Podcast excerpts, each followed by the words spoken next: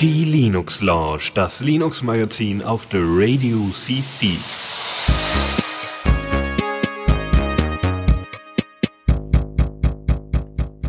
Hallo und herzlich willkommen zur Linux Lounge Folge 278 an diesem wunderschönen Sonntag, dem 11. Februar 2024. Wir haben es ins neue Jahr hinein geschafft und ich bin tatsächlich auch diesmal nicht alleine. Nämlich bei mir sind einmal der Dennis. Hallo, schönen guten Tag. Und der Michael. Guten Tag. Und ähm, ja, wie Michael schon über den Chat schon androhte, wir sind äh, diesmal auch tatsächlich so für uns nicht alleine, jeder wie sich wie es sonst immer war zu Hause, sondern nein, wir sitzen zusammen im Wohnzimmer und tatsächlich war das ein Effekt, der als wir beim Kongress gesendet haben und ja. gesehen haben, wie das doch wieder so viel Spaß macht, zusammenzusitzen, haben uns einfach mal gedacht, kommt nächste Sendung Jetzt wieder, wieder zusammen. Und wie viel Spaß das gemacht hat, das könnt ihr euch natürlich äh, bei uns wieder im RSS-Feed anhören. Der Podcast ist äh, seit, glaube ich, einer Woche oder anderthalb veröffentlicht. Ja, es tut mir leid leid, Dennis. Es war kein Vorwurf. Ausnahmsweise war es kein Vorwurf. Ja, ähm, wir haben euch aber natürlich auch wie immer spannende Themen mitgebracht rund um die Open Source und Linux Welt und alles, was da noch so politisch drumherum mit zu tun hat. Und äh, genau, an dieser Stelle wollte ich einmal fragen, was habt ihr denn so an Highlights für uns dabei, Michael? Es ist ja wahnsinnig. Also wir hatten ja jetzt fast zwei Monate keine Sendung seit dem Kongress True. und deswegen ist sehr viel passiert. Aber äh, ich finde es zum Beispiel spannend, was sich in der Wine-Welt getan hat. Also die Kompatibilitätsschnittstelle zu Windows. Mhm. Da habe ich ein paar Tipps und Tricks und Updates zu und auch allgemein von vielen anderen Distros gab es ein paar News von meiner Lieblingsdistro Gentoo. Ähm, dazu gleich mehr in den News. Ja, sehr cool. Was bei dir, Dennis? Ja, es gibt auf jeden Fall zwei Sachen, die ich im Fediverse ganz spannend finde. Unter anderem das, was so äh, äh, Calendiverse genannt wird, also äh, grundsätzlich so Meetup-Alternativen äh, wie Mobilison oder Ganchio. Aber dazu gibt's noch ein anderes Thema, was mich ähm, zumindest mal hat ähm, aufmerken lassen und das ist tatsächlich ähm, sind die Fedora Atomic Remixes. Was genau das ist, das äh, erzählen wir euch dann gleich. Ja, und was ich noch für euch dabei habe, ist außer den üblichen News aus der Zockerecke werde ich euch auch noch mal einen kleinen Guide an die Hand reichen und der Tipps und Tricks Rubrik gleich ganz am Ende, denn ich habe mich in den letzten Tagen sehr viel mit dem äh, Homebrew äh, auf der Wii beschäftigt, also wie hacke ich meine Wii so, dass man da verschiedene lustige Dinge drauf ausführen kann ähm, und da habe ich einen sehr praktischen Guide für euch mitgebracht. Sehr schön. Dann würde ich sagen, starten wir direkt mit der ersten Rubrik. Neues aus dem Repo. Und da habe ich euch ein, ein sehr altes, angestaubtes äh, Steinchen aus der Vergangenheit mitgebracht. Vielleicht kennst du eine andere noch. MythTV ist eine Software, die du als äh, äh Personal Digital Video Recorder oder als Video äh, Set, Top Set, Setup Box verwenden kannst und quasi verschiedene Videostreams aus Quellen reinmachen kannst. Und das gibt es schon seit, boah, 20 Jahren das Projekt oder noch länger, das ist glaube ich schon über 20, 25 Jahre. Äh, und die sind weiter am entwickeln und Myth TV 34 wurde vor kurzem veröffentlicht, was unter anderem ein äh, erneutes Web-Frontend hat und einen Haufen Bugfixes.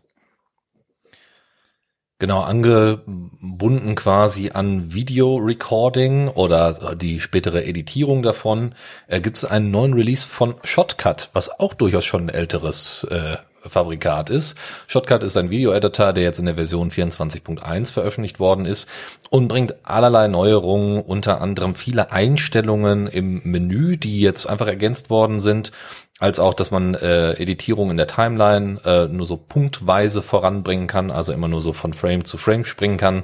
Ähm, viele, viele weitere Sachen. Man kann äh, automatisch Audio und äh, Gruppen voneinander detachen und äh, Sachen, die man sich auf jeden Fall mal anschauen sollte, weil Shotcut ist äh, im, zum Beispiel im Vergleich zu Caden Live noch mal ein bisschen anders von der Usability und hat aber jetzt inzwischen äh, auch einen Entwicklungsstand erreicht, den man als durchaus äh, nutzbar äh, ähm, einschätzen kann.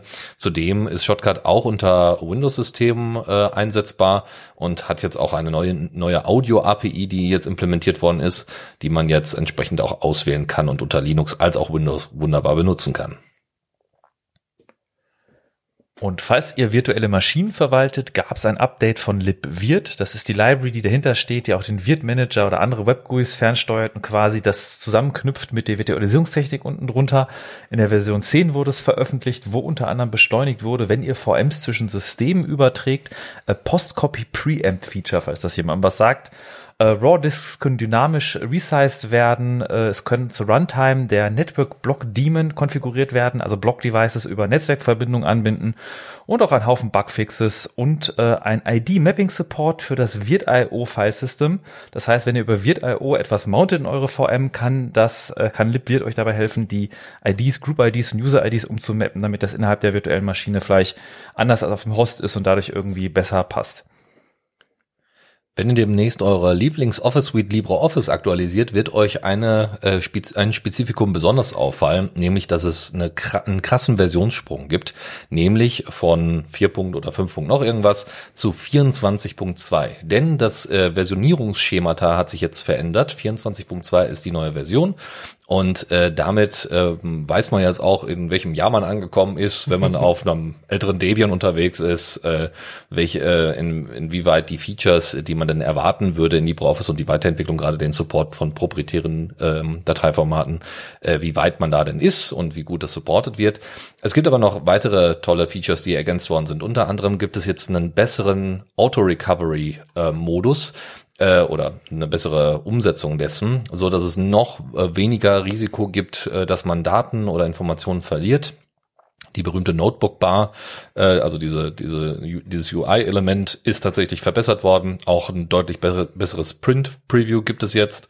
Ähm, zudem kann man auch jetzt, äh, also funktioniert das Resetting von bestimmten äh, customisierten, Lay äh, customisierten, also angepassten Layouts deutlich besser. Ähm, ja, es wurden mehr Radio-Buttons ergänzt, da wo es notwendig oder sinnvoll erschien. Ähm, und was es auch noch gibt, es gibt eine neue Form von äh, passwortbasierter ODF, also Open Document Format Encryption, die deutlich besser funktioniert, auch Metadaten deutlich besser ähm, vermeidet und entsprechend auch ähm, gegen Brute Force Attacken äh, deutlich besser gewappnet ist. Ähm, zudem gibt's neue Accessibility Features, das heißt, wenn ihr die Barrierefreiheit von euren Dokumenten erhöhen wollt, was gerade so im öffentlichen Sektor ein, großes Thema ist, äh, dann ist LibreOffice eine durchaus gelungene Alternative auch zu den gängigen Office-Angeboten. Äh, dann gibt's natürlich noch mal so ein paar Features, die sich jetzt auf die speziellen Unterapplikationen ähm, beziehen, nämlich LibreOffice Calc hat eine neue Such, ein neues Suchfeld, in dem man die Funktionen deutlich besser äh, finden, äh, finden kann. Ähm, zudem hat es jetzt auch noch Support für, äh, für ein, ein wissenschaftliches Nummernformat, was äh, vorher schon in ODF drin war, aber jetzt auch implementiert worden ist. Ähm, LibreOffice, Impress und Draw können jetzt einfach ähm, äh, kleine, ähm, äh, ich glaube, Kapital, äh, also Kapital, äh, Kapitelchen tatsächlich besser verarbeiten. Ähm, und äh, es haben sich so ein bisschen die Optionen in LibreOffice Impress, also ne, der PowerPoint-Alternative, angepasst, so dass die Slideshow-Settings jetzt auch da sind, wo man sie erwarten würde. Ähm, es gibt, das ist vielleicht nochmal spannend für diejenigen, die auch äh, ja qualitativ hochwertige Grafiken da hochladen, nämlich in SVG-Format, ähm, ist die Interoperabilität mit äh, MS Office nochmal deutlich verbessert worden, dass ihr jetzt auch wirklich SVGs bekommt und nicht irgendwie so Fallback-PNGs, die da implementiert worden, also integriert worden sind in die Dateien. Damit könnt ihr also deutlich bessere, äh, habt ihr deutlich schärfere Grafiken, die ihr auch hochskalieren könnt, je nachdem, ob ihr da mit einem 4K-Projektor arbeitet bei äh, auf der Arbeit oder in der Uni oder so. Äh, und in Writer gibt es auch äh, nochmal Ergänzungen, äh, unter anderem für japanische Texte, falls das für euch relevant ist. Und nochmal einen äh, besseren Support für sogenannte Drawing Canvases, die im DocX-Dokumentenformat äh, vorliegen. Und wo du das Thema Versionierung angesprochen hast, möchte ich als, als Entwickler mal einen kleinen Einschub leisten. Und zwar diese Umstellung, die äh, LibreOffice da getan hat. Sie sind von Semantic Versioning auf Calendar Versioning umgestiegen oder kurz Calver oder Semver. Und äh, das ist vielleicht mein Appell an alle jungen Entwickler da draußen und andere Leute, die äh, in der Lage sind, Versionsnummern für Dinge sich auszusuchen. Das ist keine Emotionssache. Das macht man nicht nach Gefühl, welche Zahl schöner aussieht, sondern das ist ein Mittel zur Kommunikation zwischen dem, der, der eure Software nutzt, damit er weiß ungefähr, was hat sich verändert. Und wenn ihr zum Beispiel Libraries habt, ist es Semantic Versioning. Das sind diese drei Zahlen, wo die erste Zahl, Zahl quasi darstellt, es bricht etwas und der Nutzer muss sich darauf einstellen, dass er nicht einfach updaten kann, ohne Anpassung zu machen. Während zum Beispiel Kalender-Versioning sehr sinnvoll ist bei einer Office Suite, weil das darum geht, vor allem zu wissen, wie aktuell ist meine Software und ich dann der Versionsnummer das Jahr ablesen kann, ich dann ungefähr ein Indiz dafür habe, wie aktuell sie ist. Ist übrigens auch das gleiche Versioning-Scheme von Ubuntu. Die sind ja auch bei Kalender-Versioning mit ihrem Ubuntu 22, 24 und so. Die 04 steht tatsächlich für April in dem Fall. Aber ja, ich wollte nur sagen, es ist kein, kein Gefühlssache Versionsnummern. Äh, das ist auch noch so ein Ding in der, in der Open Source Entwicklerwelt, wo ich mal das anmerken wollte. Aber spannender Punkt, weil die Frage wäre jetzt, wenn ich gerade anfange mit einer Software, die vielleicht in Zukunft, äh, äh Zukunft Kalender-Versioning dann entsprechend hat, ähm, äh, muss ich aber erstmal zur 1.0 kommen, um klarzumachen, dass wir noch nicht ready sind, weil sonst würden ja, wenn man sofort mit Kalender-Versioning anfangen würde, würde man ja überinterpretieren, dass äh, gerade die Software äh, schon nutzbar ist ich glaube, da gab es einen alten Fosdem-Talk oder sowas, äh, äh, For, Forever im Zero Space oder so hieß der Titel. Ich muss den gerade mal nochmal raussuchen. Ich werde den mal im Chat nachreichen, äh, wo es gerade darum ging, auch bei einigen, ich glaube in der Web NPM-Welt oder so, wo Softwareprojekte, der dazu mhm. neigen, für Ewigkeiten in diesem Nullpunkt-Space zu bleiben, weil sie sagen, wir sind nie fertig.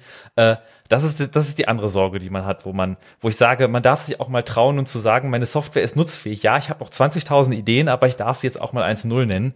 Ähm, Witzigerweise ja. auch ein Problem bei äh, Games, was man nicht so erwarten würde. Ja, es gibt häufig, äh, ja. genau durch den Early Access, der ja inzwischen möglich ist, äh, dass man äh, also Zomboid Project Zomboid ist so ein Paradebeispiel. Das ist irgendwie eigentlich ziemlich stabil, also im Vergleich zu Cyberpunk 2077 schon ordentlich, was schon was heißen soll.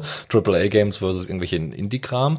Ähm, aber das ist so, das ist immer noch im Early Access, äh, weil die einfach inzwischen Panik haben. Äh, also ne, erstmal alle Features, die irgendwo im Forum mal erwähnt worden sind, gerne dort mit implementieren würden. Und das kann ja auch nicht das Ziel sein, ne? während irgendwie halbfertige Geschichten dann auf, äh, auf irgendwelchen Disks äh, veröffentlicht werden. Ja, das ist sowieso bei, bei Videospielen ein ganz, ganz heißes Thema, weil ganz häufig wird da Sim-Versioning verwendet habe ich so das Gefühl, also da wird auch ganz viel damit gearbeitet und äh, tatsächlich die Semantik dahinter erschließt sich einem nie. Es gibt immer riesen Diskussionen in der Community. Es gibt Early Access Games, die schon Major Version 2, 3, 4 haben und halt immer noch Early Access sind, weil sie sagen, wir sind noch nicht fertig und wir machen da noch Dinge dran. Dann kommen plötzlich trotzdem DLCs dazu und keiner versteht, warum. Er denkt so, hallo, ihr seid immer noch in Early Access, warum gibt es jetzt Downloadable Contents? Ja, wir wissen, dass ihr Geld braucht, um das zu entwickeln, aber warum zu Henker kommuniziert ihr das nicht ordentlich? Und wie Michael ja gerade richtig sagte, eigentlich ist ja keine emotionale Geschichte und man kann sich diesem, sag ich mal, Unverständnis, der zu Recht aus der Community dann kommt, ja auch einfach entziehen, indem man sagt, na ja, wir entwickeln hier eine feste Komponente, die ist jetzt keine Library oder sonst irgendwas. In diesem Fall hätte ich zum Beispiel gesagt, eigentlich sollten Videospiele nur mit Kalender-Versioning entwickelt werden. Alles andere gibt keinen Sinn. Aber nun.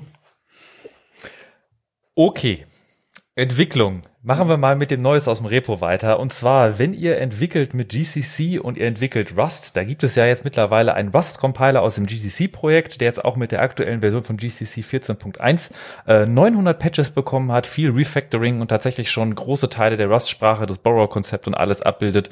Und ich eigentlich ganz nett finde, dass man neben dem offiziellen Rust-C auch noch eine zweite Implementation hatte. Das stärkt immer eine Sprache und ein Ökosystem, wenn es Alternativen gibt, äh, die man auch gegenseitig gegeneinander verifiziert kommunizieren kann, äh, weil wenn das nicht gibt, äh, wenn man das nicht hat, gibt es bei Sprachen dieses äh, Problem, dass man Backdoors potenziell im Compiler verstecken könnte, die man nicht sehen kann, weil man den Zoll, also ist auch ein interessantes Thema, aber egal, lange Rede, kurzer Sinn, äh, GCC 14.1 verbessert den Rust-Support. Juhu.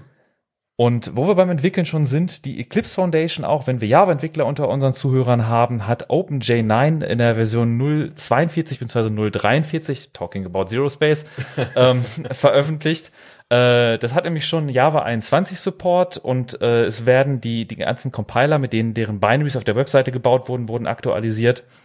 Und ich habe, ich bin, komme aus der Java-Welt als Entwickler, äh, kenne aber wenig Leute, die da tatsächlich mitarbeiten und habe dann auch mal so ein bisschen Netz recherchiert, so wer nutzt eigentlich OpenJ9? Ich meine, cooles Projekt, aber ähm, es gibt so viele JDKs.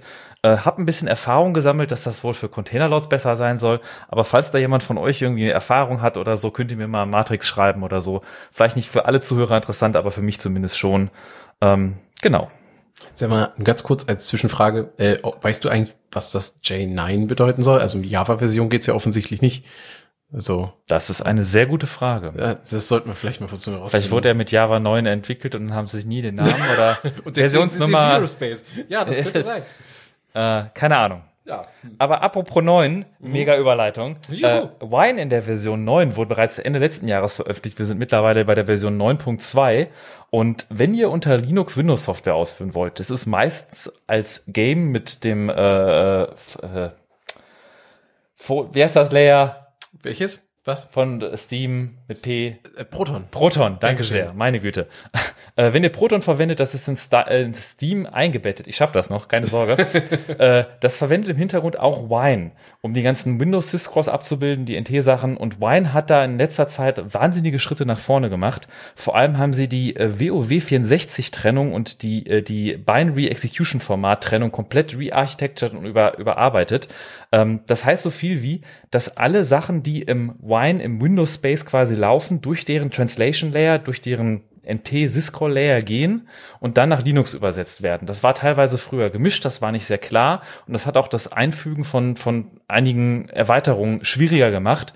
Und jetzt ist es so, dass du selbst, wenn du aus Wine eine Linux Binary aufrufst, geht die quasi durch so ein Fake Windows API-Layer. Man hat aber so eine Einheitlichkeit da geschaffen, die erlaubt, ganz neue Möglichkeiten einzubauen, wie dass die jetzt die Emulationssupport für andere Architekturen mit in Wine einbauen. Das ging zwar vorher schon, konnte man sich das zusammenfummeln mit QEMU und so, da habe ich auch noch später bei Tipps und Tricks was dazu, aber in den neuen Wine-Versionen ist es wirklich möglich, zum Beispiel den FAX-Emulator, um auf ARM-Systemen Windows-Spiele zu spielen, direkt in Wine zu verknüpfen, so dass man mit Wine einfach komplett transparent die ARM-Binary äh, auf ARM x86-Binaries ausführen kann. Äh, Und das ist, ähm, ich finde das auf jeden Fall ganz interessant, dass man quasi zwischen Architekturen und Betriebssystemen so mischen kann, dass diese, diese Integration im System so nahtlos geht und das ist vor allem ermöglicht durch diese ganzen Refactoring-Arbeiten. Äh, außerdem verbessern sie den Wayland-Support, haben als Standardpräfix Windows 10, sagen sie in Anwendungen, ähm, und ein Haufen Bugfixes wie immer. Ja, der, äh, unsere fleißigen Zuhörer haben direkt so Sachen für uns gesucht äh, und mal kurz nach OpenJ9 nachgeschaut.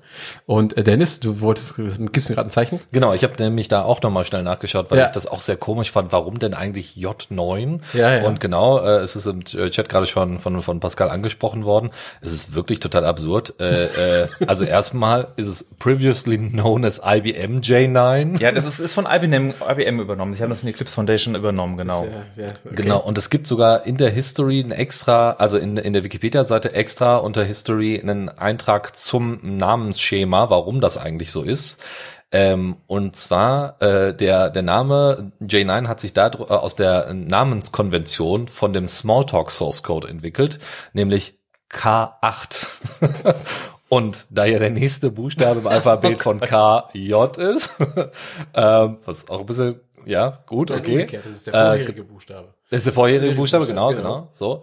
Ähm, haben die äh, Entwickler halt gesagt, ja gut, äh, Smalltalk ist ja be besser als Java, ähm, aber 8 springt dann also zu 9, also es ist ein Schritt nach vorne und deswegen wird das so genannt. Weil die, also, weil die JVM Also- von J9 besser ist. Ja, genau, ja, genau. genau so ist es. Das Versioning-Schema heißt dann irgendwie am Abend bisschen zu viel getrunken und dann Spaß gehabt. Ja, keine Ahnung. Aber wirklich, da müssen einige Leute am Abend viel getrunken haben und das ist äh, dann 2017 dann von der Eclipse Foundation übernommen worden. Ja, genau. Aber wenigstens heißt es nicht K9, sonst hätten wir ganz andere Probleme mit anderen Software, anderer Software, andere Konflikte. Bald ja nicht mehr so bei Nein, Thunderbird. Genau, äh, heißt ja jetzt auch Thunderbird für Android, richtig. Genau. Gut, kommen wir zu einem ganz anderen Thema. waren wieder, zurück zu, K8. wieder zurück zu den Office-Versionen, nämlich in dem Fall nicht LibreOffice, sondern OnlyOffice. Ähm, OnlyOffice 8 ist veröffentlicht worden. Es gibt ein paar zentrale Neuerungen, die ganz spannend sind, unter anderem der PDF-Editor, mit dem man jetzt eigene Formulare erstellen kann, äh, um, sowie und die dann auch online als auch offline, also im Desktop und in den mobilen Apps entsprechend ausfüllen kann. Es gibt eine neue Screenreader-Funktion, äh, die dann die äh, vorgenommenen Aktionen in den Editoren als Sprache ausgibt, was super cool ist für die Accessibility ähm, und natürlich sich primär an Nutzer mit Seheinschränkungen richtet, aber wenn man selber mal, weiß ich nicht, äh, zum Beispiel, also ne, oft wird ja irgendwie Barrierefreiheit äh, angenommen, so, ah ja, es ist halt für Menschen mit Behinderung, mhm. aber es gibt ja äh, unterschiedliche Modi, in denen Behinderung stattfinden kann, also in denen man behindert wird. Das ist ja immer die Idee dahinter, hinter dem Wort Behinderung. Äh, es gibt Barrieren, Und ähm, die kann es ja auch temporär geben. Beispielsweise, wenn ihr im Krankenhaus wart und eine äh, ähm, Augen-OP hattet, seid ihr für einen gewissen Zeitraum möglicherweise sehr eingeschränkt.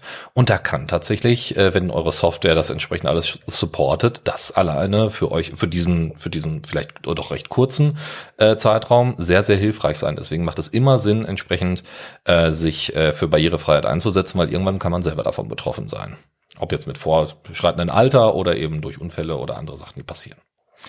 Genau. Ansonsten, äh, genau, es gibt, äh, was, was ganz spannend war, was ich vorher nicht so auf dem Schirm hatte, die hatten wohl vorher mal ein eigenes äh, Formular, ähm, also hier OnlyOffice hatte ein eigenes äh, Formularformat, äh, das haben sie jetzt aber inzwischen gelassen und haben sich jetzt an diese äh, DocXF-Vorlagen gewendet und somit kann man also PDF-Formulare auch darin entsprechend erstellen.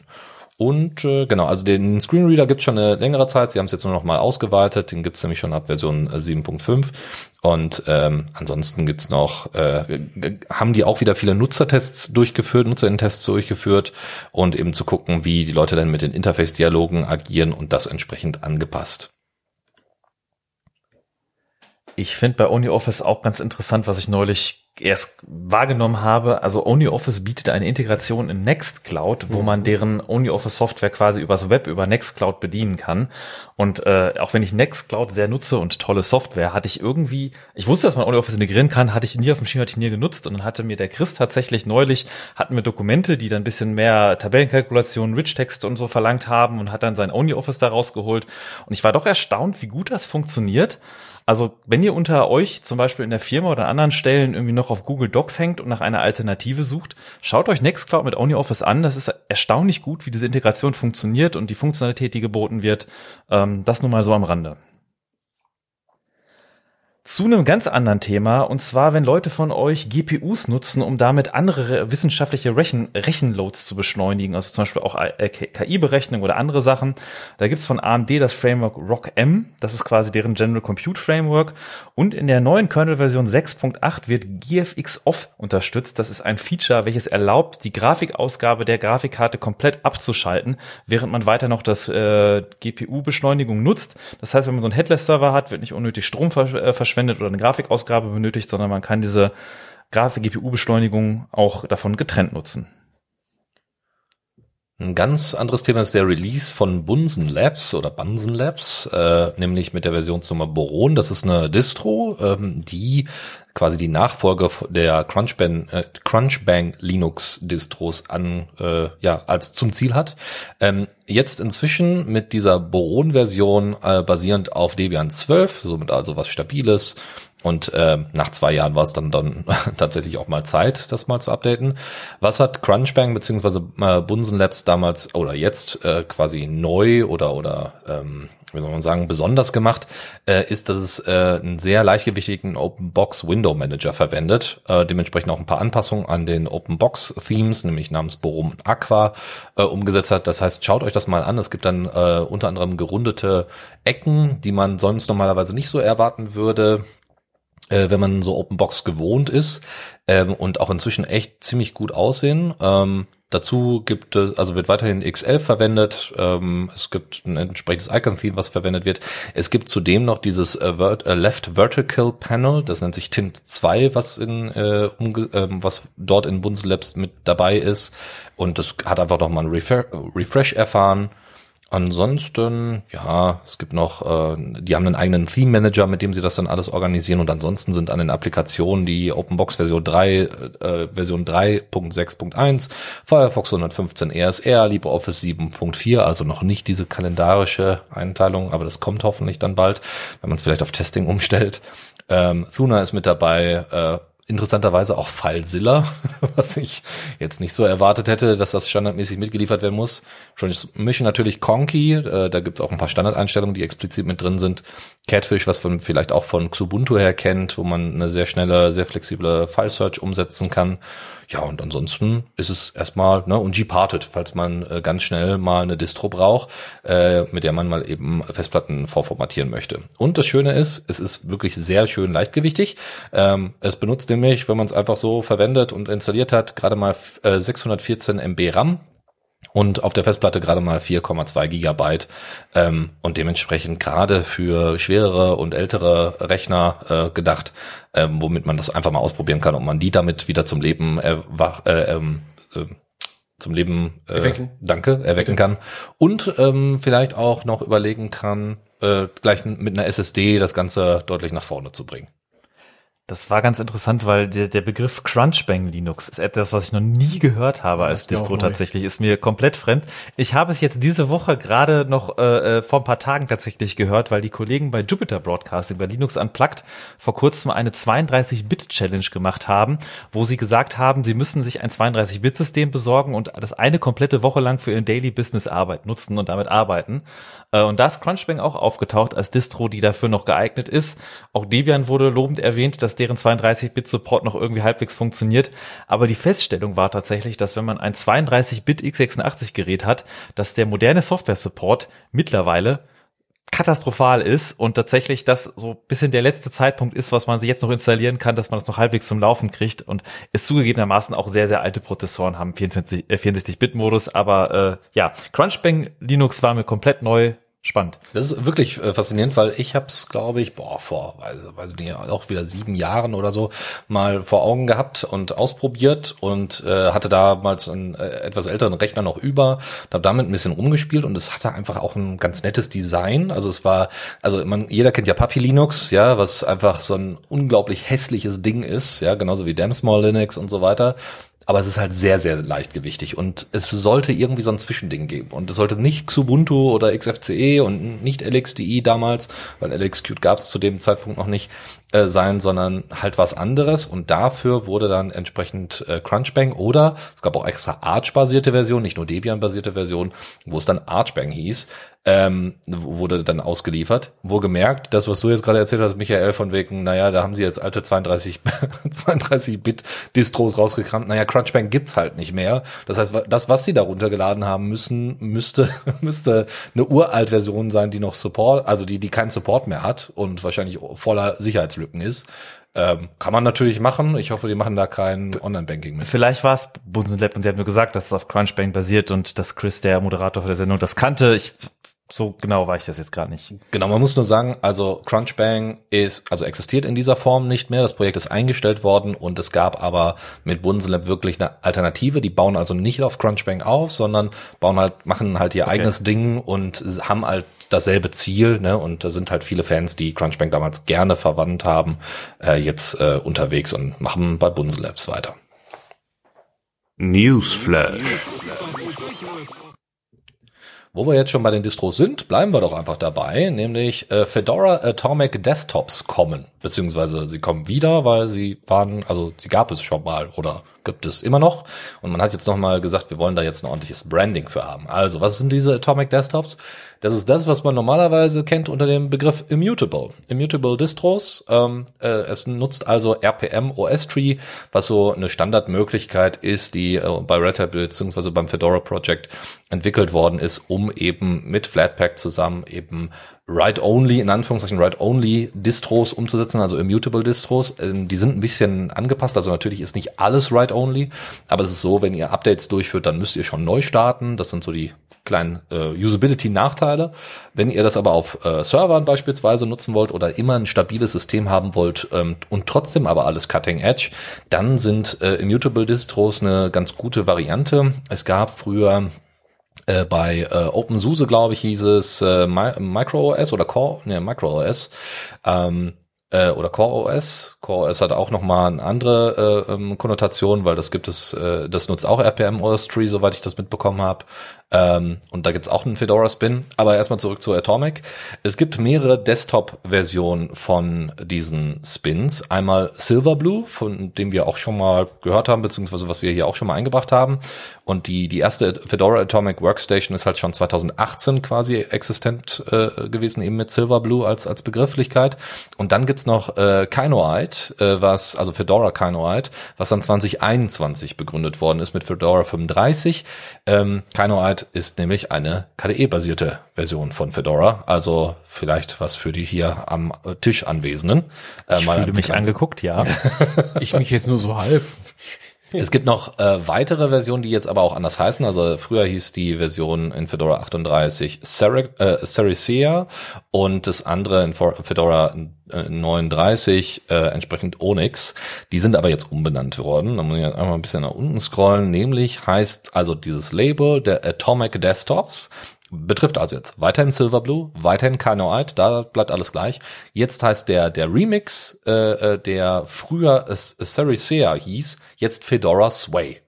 Was gleichbedeutend mit der, ja, genau, okay. was halt Sway ist. Ja, okay. ähm, lass mich kurz überlegen, es war i3, äh, Sway ist die ist die Weiterentwicklung von E3 bei Sway? Ja, oder also die, ja, genau. ja, ne? nicht Weiterentwicklung, aber Neuentwicklung ja, für Wayland, genau. genau. also den Tiling Manager, äh, Tiling Window Manager Sway. Und es gibt aber auch eine Budgie-Version, Fedora Budgie Atomic, ähm, was hier, äh, was früher Fedora Onyx hieß. So und Warum man das jetzt nochmal groß gemacht hat, es geht erstmal darum, so eine Art Branding zu haben, in dem klar wird, äh, was es so für Fedora-Spins gibt und dass das eine spezielle Form von Fedora ist, weil ihr könnt einfach viele Dinge, die ihr so irgendwie in Anleitungen oder im Wiki lest oder so, einfach nicht dort so einfach anwenden. Ja? Irgendwie in irgendwelchen, äh, klar gibt's Konfigurationsdateien, aber die li liegen dann vielleicht ein bisschen anders und eure ganzen Applikationen installiert ihr halt nicht über DNF, sondern alles über Flatpak. Das heißt, ähm, wenn ihr einfach, wie gesagt, ein stabiles System braucht, in dem alles entsprechend funktioniert und die Sachen, also ne, sicher ist, updatebar ist, auch Firmware und so weiter alles mitgeupdatet wird und ihr eure ganzen äh, Sachen über Flatpak abgedeckt bekommt, dann würde ich euch empfehlen, das einfach mal auszuprobieren. Ähm, ist sicherlich, also ist damit auch ziemlich unkaputtbar, muss man sagen. Das ist ja, also ich bin konzeptionell ein Riesenfreund davon, von dem, der Idee eine, eines immutable Systems, welches also quasi nicht so einfach geändert werden kann, so eine Änderung quasi immer nur so im drauf liegen und dann jederzeit zurückgenommen werden. Das Konzept wurde jetzt von äh, NixOS gerade sehr populär gemacht. Also Nix ist da jetzt auch ein großartiger Paketmanager und das, das, die Idee dahinter ist total cool. Aber ich finde die Technologie der der Namespaces im Kernel. Das ist eigentlich das, was das logische Konsequenz daraus ist, wie man wunderbar Sachen voneinander trennen könnte, immutable machen könnte, reproducible machen könnte. Und äh, CoreOS versucht das, ist aber gefühlt nicht so gut da drin, weil du es gerade erwähnt hast, bin ich jetzt auf diesen Tangent gekommen. Ähm, ich würde mich aber freuen, wenn mehr Distros diese Idee aufgreifen würden und auch in alternative Ideen umsetzen würden, dass man ein System hat, wo man einfach mal in Anführungsstrichen Sachen komplett kaputt machen kann und dann auf einmal wieder resetten kann und äh, diese, diese Robustheit hat. Das finde ich auf jeden Fall ein, ein Weg für eine moderne Linux-Distribution, kann ich mir vorstellen, könnte so aussehen. Also die aktuelle, äh, aktuelle Funktion äh, von, also wo Immutable am sinnvollsten ist, ist tatsächlich so Endnutzer-Hardware. Also was ich meine, ist sowas wie die Steam Deck, ja. die ja mit SteamOS genau das macht. Ne? Du willst nicht, dass das Ding gebrickt ist, du willst einfach nur dran zocken, du hast jetzt keine besonderen Anforderungen, du hast immer noch deinen Desktop, du kannst immer noch mit Flatpak irgendwie Sachen ergänzen und so weiter, ist alles cool, ähm, äh, was auf der Steam Deck alles so geht aber du äh, hast eine klare Begrenzung, dass dieses System sich wieder resetten kann im größten Notfall. Und ich kann mir sowas gerade im Business-Kontext äh, sehr, sehr gut vorstellen. Also stellt euch vor, ihr habt alle, ihr habt vielleicht sogar eigene Flatpak-Repos äh, in der Firma selber, könnt damit bestimmte Software anbieten oder zieht die euch direkt von FlatHub und ähm, habt bei, bei Spezialsoftware, Fachsoftware oder sowas, ist das alles klar, die, die Systeme sind alle up to date, ihr könnt das äh, ne, immer bei einem Neustart und so weiter also und wenn doch noch mal was failt, wird es einfach reverted. Also besser geht's ja eigentlich gar nicht, um irgendwie Leute davon zu überzeugen, dass das eine gute Sache ist. Dazu gibt's noch ähm, tatsächlich auch neben CoreOS auch einen IoT-Bereich, also Fedora IoT. Und da kann ich mir das auch ebenfalls sehr gut vorstellen, weil die Dinger dürfen nicht failen. Ja? Und ähm, wenn du da jetzt nicht mit Flatpak romantierst, sondern eben äh, eigentlich immer nur dieselbe, ne, also die typischen Updates äh, installieren möchtest, dann ist das vielleicht genau die richtige Möglichkeit. Gut, dann machen wir mal mit Distros weiter. Und zwar, ich bin ja seit Jahren langer begeisterter Gentoo-User was ich ganz klar sagen würde, ich empfehle es niemandem anderen. Man muss schon ein bisschen ein Fable dafür haben. Äh, aber man lernt viel über Linux und ich bin damit sehr glücklich. Mein System läuft sehr stabil. Und Gentoo hat jetzt auch ein äh, quasi ein äh, Retro über das Jahr 2023 äh, ausgebracht, haben gesagt, wie viel sie Einnahmen hatten, was sich so entwickelt hat, auf was für Konferenzen sie waren. Es gibt drei neue Entwickler, die sie eingestellt haben. Es gibt sehr viel Fortschritt beim Gentoo Wiki und man gab es kaum glauben, bevor es das Arch Wiki gab, war tatsächlich das Gentoo Wiki die Referenz im Internet Internet für gute, solide Linux-Informationen.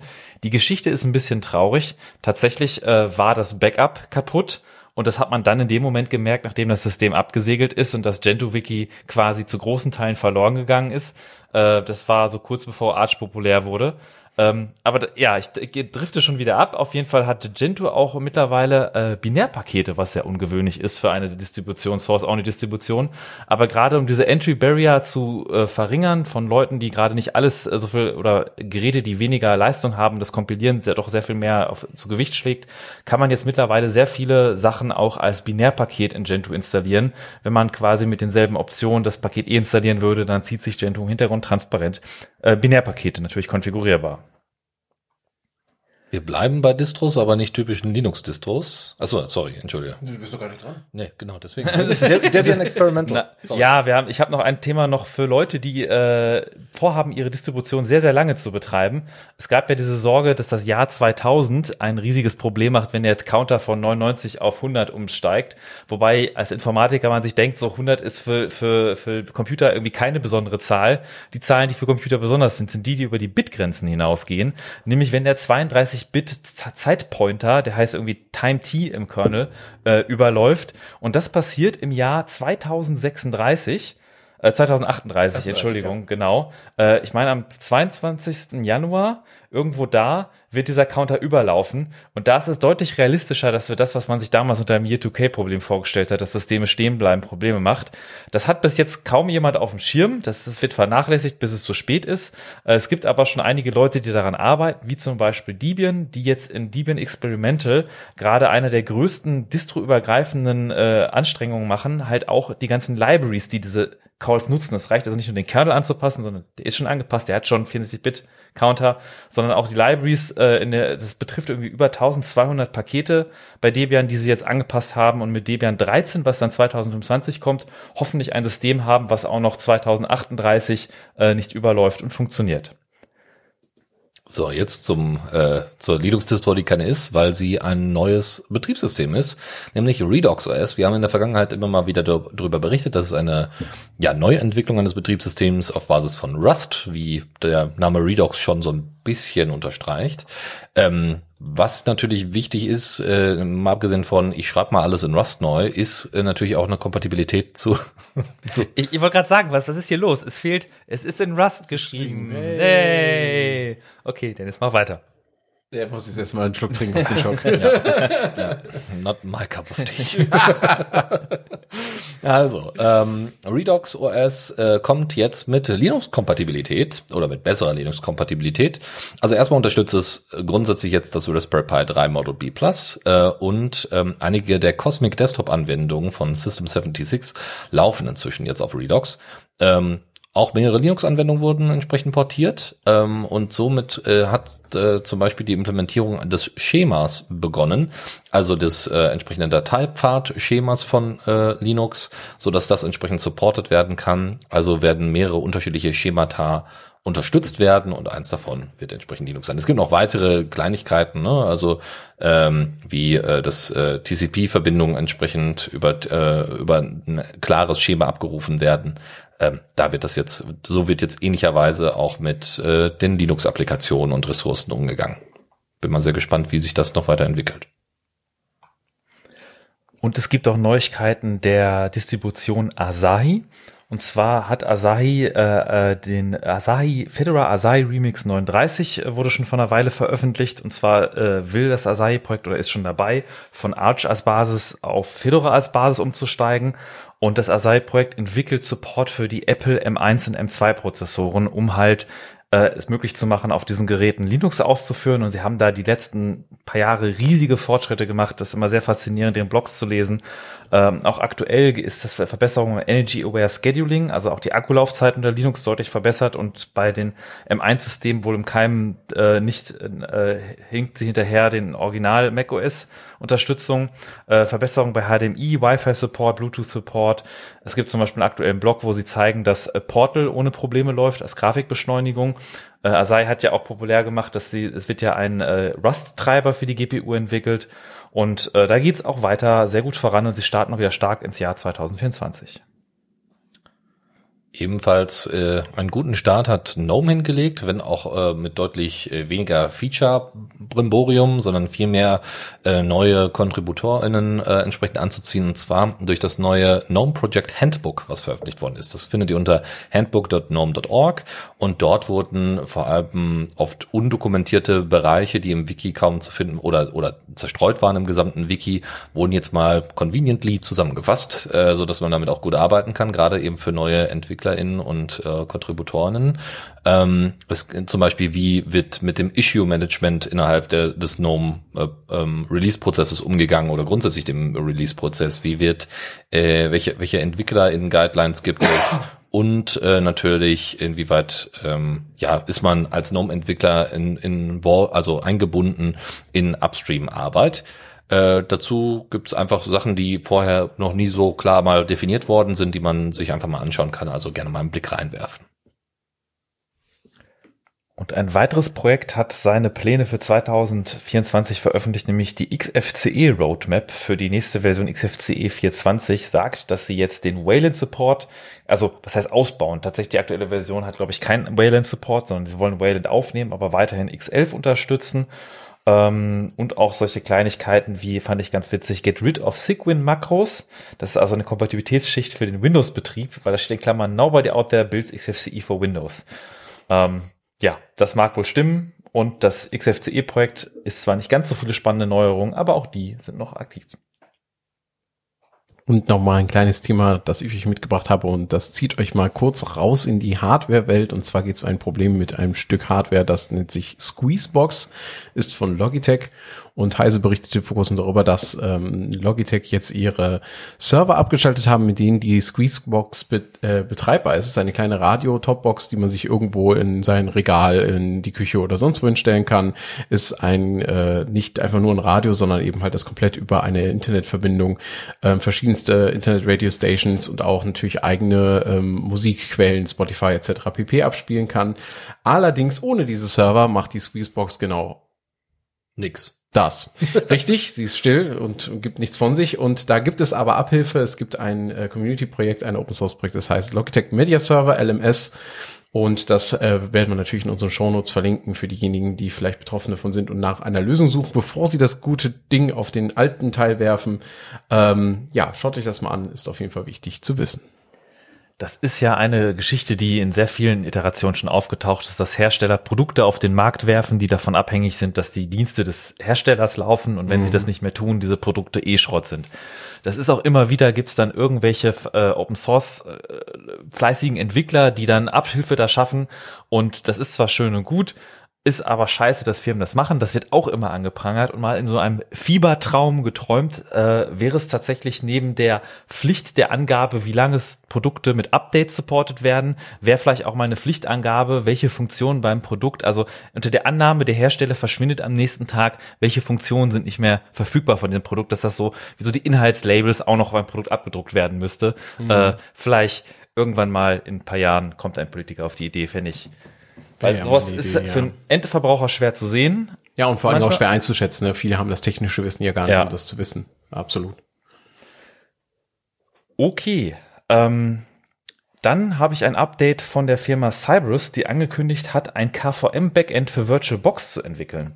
Und zwar ist VirtualBox eine von Oracle entwickelte äh, Virtualisierungssoftware, die anders als QEMU und KVM unter Linux äh, eigene Kernel-Module mitbringt, was äh, manchmal so ein bisschen Fluch ist, weil das man dann irgendwie in seiner Linux-Distribution installiert bekommen muss. Dafür aber, was die Usability angeht und die Benutzeroberfläche, so viel weiter voraus ist als Wirtmanager oder andere Krempel unter Linux. Also von der Bedienung her sehr angenehm und die Performance auch nicht so viel schlechter ist. Also fürs Casual virtuelle Maschine, um irgendwelche Dinge auszuprobieren, nutze ich tatsächlich gerne lieber VirtualBox. Andere, Her andere Firmen nutzen anscheinend sogar VirtualBox, um sich damit ganze Server zu virtualisieren und dieses zu nutzen. Und die haben wohl den Need gehabt, die Performance von KVM mit der Bedienerfreundlichkeit von VirtualBox zu vereinen. Und die Firma Cybrus, eine deutsche Firma, hat tatsächlich angefangen, ein KVM-Backend für VirtualBox zu entwickeln. Ähm, Fände ich cool, wenn das Projekt wirklich erfolgreich wird, weil das ist dann irgendwie Best of Both Worlds. Habt ihr mal Gnome-Boxes ausprobiert? Wo gemerkt, das basiert, glaube ich, auf also ein Chemo, glaube ich, nicht KVM. Aber ähm, habt ihr das mal ausprobiert? Von, weil du jetzt gerade VirtualBox äh, äh, dann entsprechend die Usability angeprangert hast. Das ist sehr simpel runtergestrippt. Also muss man schon sagen, in VirtualBox gibt es einfach mehr Einstellungen, ne? irgendwie noch äh, die ganzen Geräte sich anzeigen zu lassen und so weiter. Aber grundsätzlich von der Usability ist es sehr, sehr einfach gehalten. Ich nutze es tatsächlich ganz gerne mal. Also Aber- Gnomebox an sich kenne ich jetzt nicht, aber das ist eine, das ist eine Antwort, die ich gerne höre von Leuten, wo sagen, kennst du irgendwie Virt Manager? Das ist auch eine tolle GUI für Virt und so. Und ich sage so, ja, ich kenne Virt Manager. Ich arbeite mit jedem Tag auf der Firma und ich hasse es. also ich hasse es nicht. Nein, es ist ein cooles Projekt, um Gottes Willen. Aber es ist, äh, die Usability von VirtualBox ist schon irgendwo ganz anders. Genau, aber da muss man sagen, Gnome Boxes ist da. Schau ich mir mal an. Ist da schon mal was anderes. Ich weiß natürlich, auf einem KDE-Gerät sieht das nicht hübsch aus. aber das, äh, das soll, also, das Ist ja auch nicht KDE, deswegen sieht's nicht hübsch aus. Ja, das, das wird ein längeres Thema. Gehen wir lieber zum nächsten. Äh, Thunderbird wird auf mehr Rust setzen in Zukunft. Rust. Ja, Hey. way.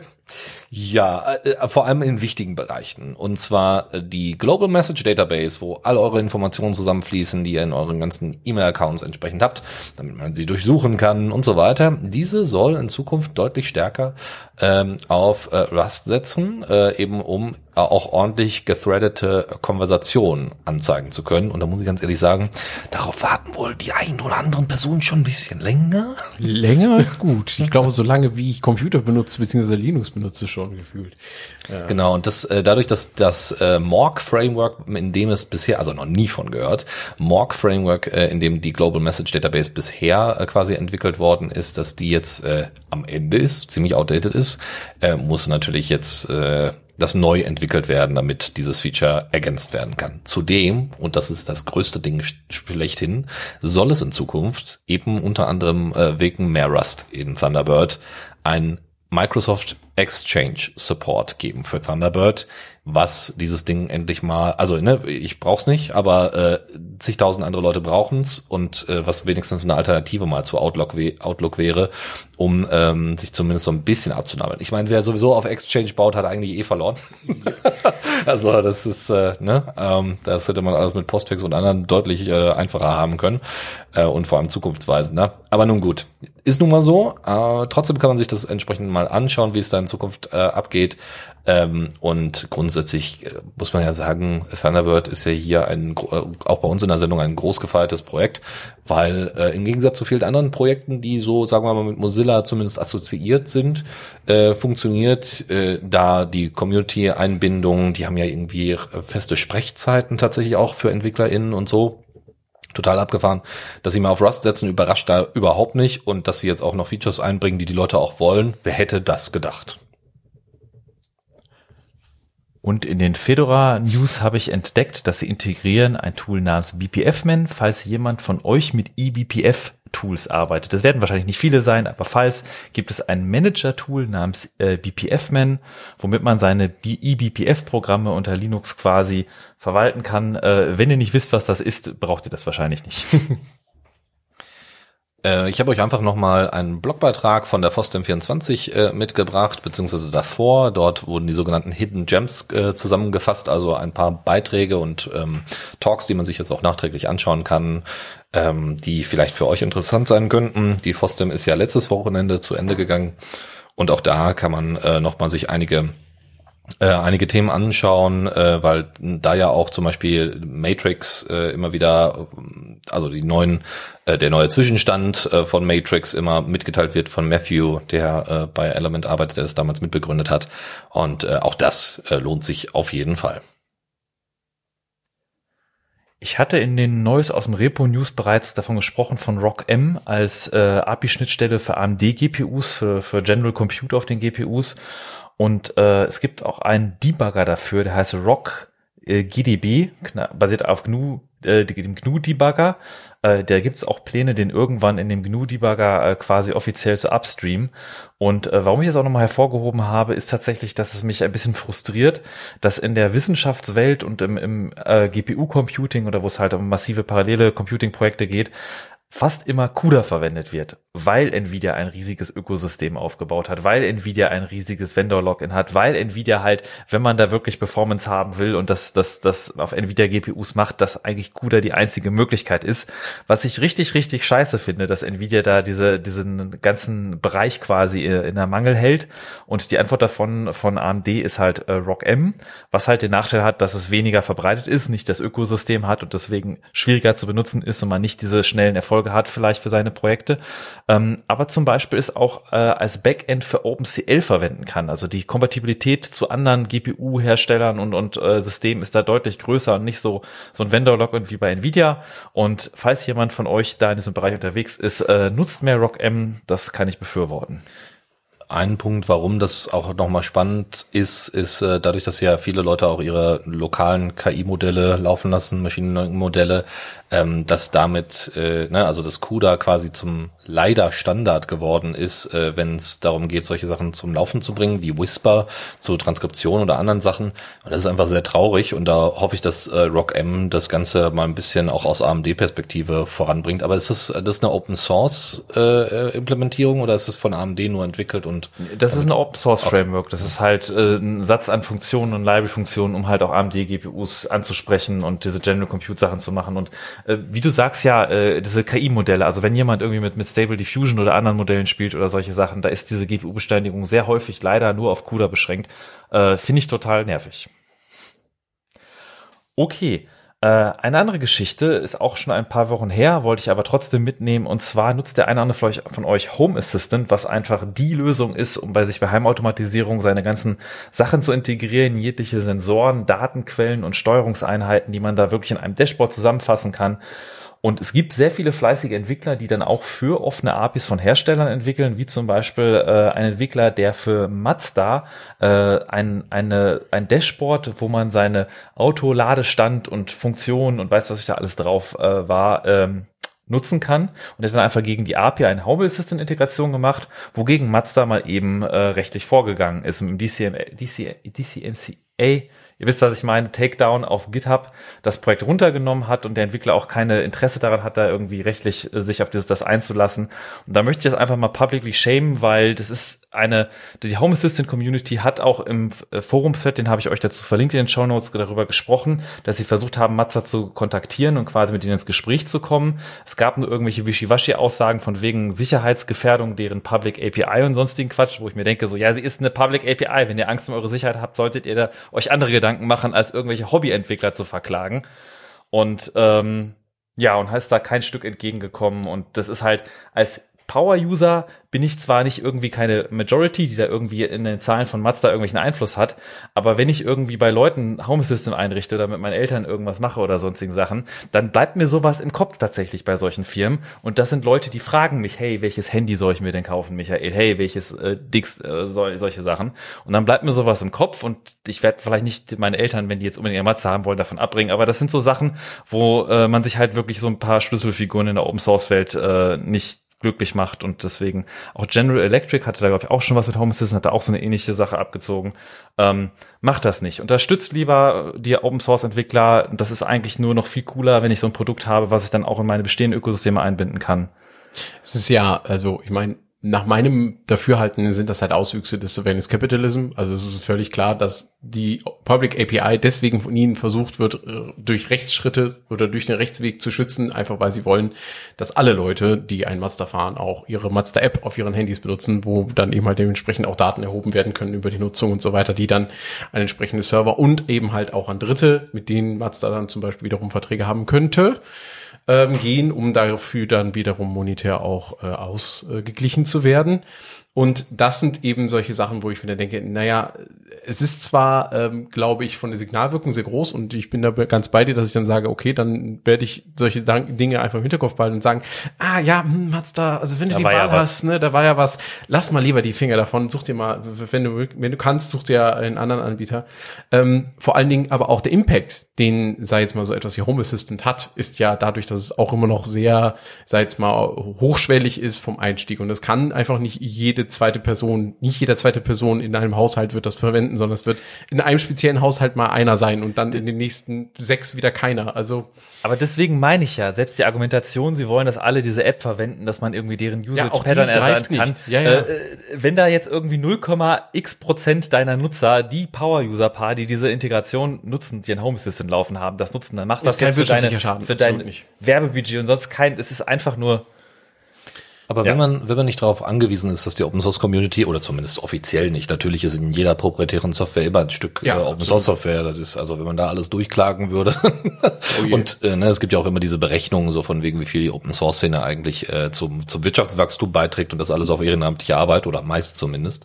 Ähm, aber wenn man da quasi kein Fable für hat im Sinne von, dass man sich da gar nicht drum kümmert, also auch nicht bekannt sein möchte als irgendwie Open Source Unternehmen, äh, dann kann das ja erstmal einfach nur äh, Furcht äh, schüren, ähm, die dann dazu führt, dass man sich dann eben äh, mit mit Mazda nicht mehr anlegt in Anführungszeichen.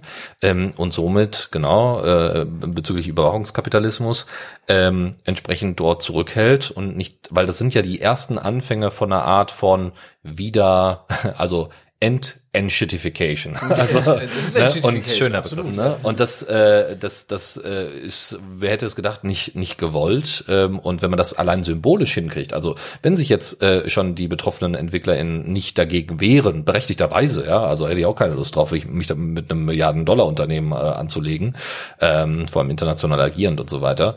Ähm, aber das, das ist so ein, so ein Paradebeispiel, wo allein die Abschreckungswirkung einfach sehr groß ist und dann eben zukünftige Leute sich eher an Mazda nicht mehr rantrauen. Auch zu deren Nachteil, auch wenn die das nicht so offensichtlich äh, auf dem Schirm haben, aber erstmal zu deren Vorteil, dass man sich dann ne, erstmal nicht mit denen anlegt. Ja. Kommen wir zu etwas schöneren Stories und zwar ist mir beim Überfliegen der News aufgefallen, dass der Code-Editor Z, also ZED-Editor, jetzt als Open Source veröffentlicht wurde. Und ich habe keine Erfahrung mit dem Editor. Ich kann jetzt nicht sagen, ob der jetzt gut oder schlecht ist, aber äh, von der Beschreibung her haben sie tatsächlich GPU-Beschleunigung als eins der Hauptfeatures bei sich für den Texteditor, was natürlich erstmal komisch klingt. Aber die Absicht soll halt sein, äh, extrem responsiv, extrem aus dem Weg gehen, extrem flüssig. Alles soll da sein, sofort da sein und funktionieren. Es soll gut in Git, äh, GitHub in, integriert sein. Es unterstützt das Language Server Protokoll, also alle möglichen Programmiersprachen, die da dranhängen. Und ähm, naja, wie gesagt, keine Erfahrung damit, aber löblich, dass sie ihre zuerst als Closed Source entwickelten Source jetzt weiter als Open Source Projekt veröffentlichen. Da äh, mal die Frage, weil eines der Killer-Features, mal abgesehen von der GPU-Beschleunigung, auch äh, das kollabor kollaborative Ja. Code-Sharing ist und dass sie ja auch äh, in ihren Demos, in den Videos auch mal dargestellt haben, wo ich durchaus beeindruckt war, ähm, auch mit welcher Geschwindigkeit und so weiter und ohne Latenz und so. Ähm, mal so aus eurer Perspektive, wie, äh, also habt ihr mal so Code-Sharing in dieser Form betrieben? Macht das Sinn? Ähm, wie sehr macht das Sinn? Einfach nur, damit man vielleicht mal so ein Beispiel hat, weil meisten sitzen vielleicht eher zu Hause und arbeiten erstmal alleine oder irgendwie als Teil eines Projektes und dann kungelt man mal im IRC, aber so direkt, wenn man nicht nebeneinander sitzen kann, dann darüber Code-Sharing zu betreiben, äh, wie, wie sind da eure Erfahrungen? Also im Entwickleralltag habe ich tatsächlich, äh, wenn man manchmal zusammen an einem Problem sitzt, dann kann man das einfach mit Screenshare machen. Aber wenn man dann dem anderen was diktieren will und dann per Messenger nochmal hier probieren diese Zeile aus, das ist nervig, das ist blöd. Und diese Code-Sharing-Funktion sowohl in Visual Studio Code oder als auch in äh, Idea von JetBrains, ich nutze sehr gerne Idea von JetBrains, war da schon vor langer Zeit, wurde das integriert und das ist tatsächlich total cool. Es ist, wie man es sieht, man kann einfach zwischen den Klassen springen, man kann dem anderen folgen, man kann Tests ausführen, während der andere noch weiter programmiert. Also das ist alles cool, Komma, wenn es funktioniert. Und so sehr ich Idea und JetBrains liebe, das hatte sehr viele Kinderkrankheiten und hatte dann, dann ist mal die Verbindung abgebrochen, dann hat der einig was gepastet und ist beim anderen irgendwo anders im Code gelandet. Ähm, Und das deswegen, größte Problem, es ist proprietär. ja, das ist richtig. Aber es ist trotzdem eine sehr gute Idee. Auf jeden Fall, äh, wenn man, wenn es funktioniert tatsächlich, ist das aber ja, es ist ein nützliches Feature, was ich auch hin und wieder verwende. Ja, äh, dem habe ich nichts hinzuzufügen. Also mir geht's da sehr ähnlich wie Michael, also da fühle ich genauso. Gut, und eine weitere schöne Neuigkeit, äh, ein, Unter, eine, ein Projekt, ein Unternehmen, was man vielleicht doch schon mal gehört hat und eher kennt, äh, nämlich Google. Äh, selten kommt es vor, aber Google kann man hin und wieder auch mal loben, weil sie haben jetzt eine Million US-Dollar in der Hand genommen, um die Interoperabilität zwischen C++ und Rust zu verbessern. Äh, sie nutzen Rust intern für einiges Tooling. Es wird auf Android gibt es einige Libraries und Projekte, die sie in Rust machen. Und äh, sie haben jetzt auch immer mehr mehr angefangen, die Rust Crates, die sie intern nutzen, Security Security zu auditen und diese Reports auch zu veröffentlichen und quasi den Projekten zur Verfügung stellen, beim Fixen von Bugs zu helfen und halt um auch den die Zusammenarbeit mit C++, also Interoperability, dass man C++ Code aus Rust aufrufen kann und andersrum zu verbessern, haben sie die Rust die Rust Foundation mit 1 Million US-Dollar unterstützt. Um das mal in Kontext zu setzen, Alphabet hat im Quartal, letzten Quartal des letzten Jahres 20,4 Milliarden US-Dollar an Gewinnen eingefahren. Das heißt, es ist nicht mal ein halbes Prozent dessen, was dem Konzern zur Verfügung steht. Es ist trotzdem kleine, keine kleine Summe Geld für die Rust Foundation. Das weiß ich nicht. Ich weiß nicht, wie viel Geld die Rust Foundation hat. Ja, muss, von Google kann man auch, äh, viele Sachen äh, sind nicht so gut, aber ich finde, das war eine nette Geste. Also So können wir das auf jeden Fall stehen lassen. Okay. Und nennen wir es modernen äh, kapitalistischen Ablasshandel. Machen wir mal weiter. Genau, wir haben nämlich noch eine weitere äh, kleine Unterrubrik, nämlich unsere Matrix News. Das erste hatte ich gerade schon mal erwähnt, die FOSDEM 24 oder 2024 war äh, wieder äh, dafür in, in, in Verwendung, um über Matrix und die neuen Matrix, also die Neuerungen bei Matrix und auch Entwicklung, so, ein, so eine äh, einmal Revue passieren zu lassen, was letztes Jahr eigentlich passiert ist und was jetzt noch kommt. Und äh, das war, wie gesagt, ganz spannend. Das kann man sich bei äh, auf YouTube auch einfach anschauen. Äh, Matrix äh, hat, äh, also die Leute hinter Matrix, die Matrix Foundation hat einen eigenen YouTube-Account, wo auch immer wieder äh, die Neuerungen vorgestellt werden. Und diesmal hieß der Talk Opening Up Communication Silos with Matrix 2.0 and the EU Digital Markets Act. Der DMA äh, von der EU soll ja die Möglichkeit bieten, Interoperabilität mit anderen großen Playern anzubieten, so man WhatsApp und Telegram und so weiter und so fort entsprechend äh, mitverwenden kann mit Matrix. Und äh, Matrix war ähm, als, als Standard und als Technologie immer das Beispiel, um zu zeigen, so kann es gehen. Also diese ganze Argumentation, das geht alles nicht, ist alles total schwierig oder so, dass das einfach nicht stimmt und das sollte damit unterstrichen werden. Ähm, und sie erzählen auch so ein bisschen, wie das dann in Zukunft stattfinden soll. Äh, ein paar Sachen durften sie noch nicht erzählen, weil sie bereits mit Meta zusammenarbeiten. Ähm, das hat aber Meta, glaube ich, jetzt sogar vor kurzem, ich weiß gar nicht, ob ich das mit hier in die Listen mit eingebracht habe. Tatsächlich gibt es, äh, hatte Meta da entsprechende Kompatibilitäten angekündigt. Ähm, mal schauen. Also ich, ich bin da so ein bisschen ja entspannt, aber ich krieg halt immer, weil weil ich nutze halt WhatsApp und den ganzen anderen Kram nicht. Aber ich weiß, dass das für viele Leute äh, elementar ist, ähm, dann noch irgendwie letzte Kontakte bei WhatsApp irgendwie gleich mit mit abgedeckt zu haben. Und ähm, ja, äh, wenn das dann einfach mal eine feste Implementierung hat mit so den Minimalanforderungen, auch encrypted, ne, wirklich Ende zu Ende verschlüsselt, ja, von mir aus.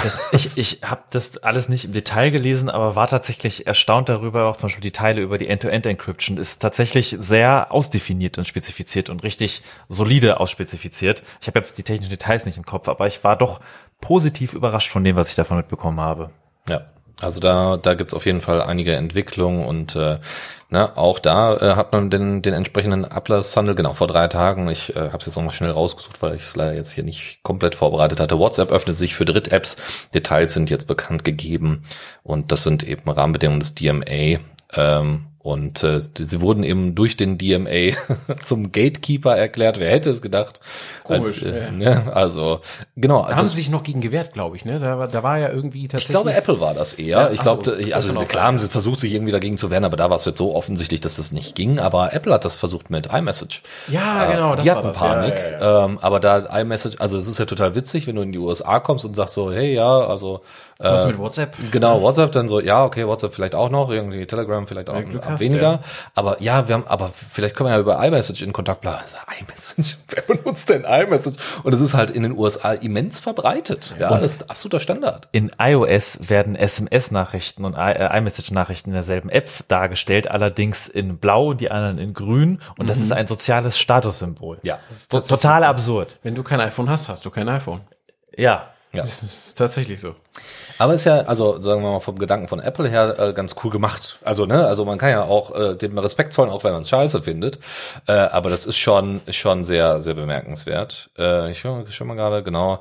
Äh, Gruppenchats und Anrufe sollen aber erst Jahre später kommen als Kompatibilität, aber Direktnachricht, muss ich ganz ehrlich sagen, ist an vielen Stellen auch schon mal das ganz hilfreich. Obwohl natürlich, wenn du irgendwie die Familiengruppe hast, ne, ist ja schon ein Gruppenchat, hm, ja, weiß ich nicht, aber immerhin Meistens freut man das aber auch eher, als dass man das begrüßt. So ein das ist wohl richtig, aber wenn du dann, weiß ich nicht, die neueste Geburt des, äh, weiß ich nicht, Großcousins äh, der, und dessen, Grades, ja. genau, 15. Grades, genau. ne, ähm, also es wird schon spannend. Ich schau mal gerade ganz kurz. Ähm, es wird noch, äh, genau, zum vollständigen Krafttreten der EU-Gesetze im März wird noch nicht damit gerechnet, dass es Schnittstellen zu anderen Apps gibt. Interessierte Anbieter, die den Meta-Messengern und WhatsApp interagieren wollen, müssen zuerst eine Vereinbarung unterzeichnen und bestimmte Bedingungen einhalten, die von WhatsApp festgelegt werden. Meta bevorzugt hierbei die Verwendung des Signal-Verschlüsselungsprotokolls, will es aber auch erlauben, andere Verschlüsselungsprotokolle zu verwenden, sofern sie die Sicherheitsstandards erfüllen. Ja, das werden wir dann sehen. Ein Player in dem Ganzen ist tatsächlich in einer unserer vorletzten Sendungen, glaube ich, erwähnte Beeper. Ja. Als Unternehmen, stimmt. die die äh, äh, ein Messenger-Plattform, die dann quasi ein Matrix-Protokoll auf einer Seite spricht. Und die haben ein angepasstes Element. Man kann aber auch mit einem Vanilla-Element drauf zugreifen und auf der anderen Seite wiederum mit iOS, WhatsApp und etc. in Verbindung treten kann. Und äh, da gab's, ich habe auch gelesen, gemischte Meinung von Leuten, gerade weil sie nicht alles Open Source stellen, aber ich finde, sie stellen auch ihre Integration vor allem alle Open Source auf GitHub sind sie sehr aktiv und ich finde das eigentlich ein sehr cooles Projekt und bin mir gar nicht so sicher, warum so viele gemischte Reaktionen da online sind, weil ich das, ich, ich komme aus der Welt, ich hatte früher Miranda verwendet, falls das noch jemand kennt, eine uralte Windows-Software mit Messenger vor Trillion, äh, nach Trillion. Zuerst Trillion und dann Miranda. Ja, genau. Long story short, äh, ich würde mir wünschen, wenn das wir wirklich wieder dahin kommen, dass ich einfach mal alle meine Kontakte problemlos auch in meinen Matrix-Chat einladen kann. Das Das wäre wäre der Hammer. Genau, da nur übrigens nochmal die Zahlen äh, aus Deutschland, die Bund nach O- Erhebung der Bundesnetzagentur nutzen 93 Prozent der Leute WhatsApp als Messenger.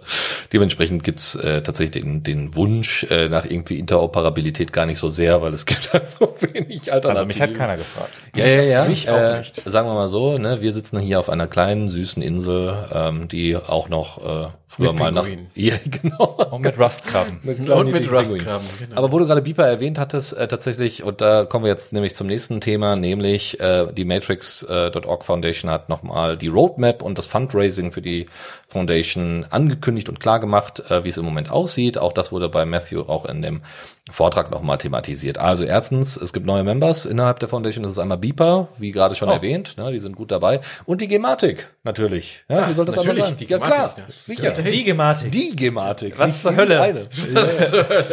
Ja, ja, gut, die nutzen ja mit dem TI Messenger tatsächlich, wollen das ja auch in Krankenhäusern implementieren, dass du Matrix dann in Krankenhäusern nutzen kannst und so. Also, äh, ob das funktioniert, also du guckst so Zweifel. Ich- Das heißt TI Messenger, Telematik-Infrastruktur bitte. Ach du Aber Scheiße. ich- ich- ja, ich- ich- natürlich, ja. Hm. Ich habe die, die Geschichte äh, vom letzten Jahr mit diesen äh, Abrechnungsboxen bei den Ärzten im Kopf und den Zertifikatsdrama und das, oh ja, äh, das war grauenvoll. ein Verein, den ich jetzt nicht erwartet hätte. Aber okay. Ja, passiert. Ansonsten, genau, äh, man kann inzwischen sagen, dass die Foundation, meine Güte, dass die Foundation, also Matrix.org ja betreibt und äh, dass sie ja, äh, äh, also dass dort 250.000 Daily Users alleine auf Matrix.org zu finden sind. Äh, natürlich auch, ne, äh, jetzt mal äh, abgetrennt von den von Bots und Bridges und so weiter. Und die Foundation hat jetzt äh, einen 400-prozentigen Increase äh, gehabt an Kohle, die sie bekommen hat, äh, wo man jetzt sagen würde, ja, aber das sollte doch eigentlich, also jetzt ist ja, also 400 Prozent, das ist ja schon mal gar nicht schlecht. Ja, aber da, da, die Vorjahre so gering waren, ist das jetzt noch nicht mehr genug, um äh, trotzdem alle Leute, die sie da entsprechend mit abdecken wollen, äh, äh, auszustatten finanziell.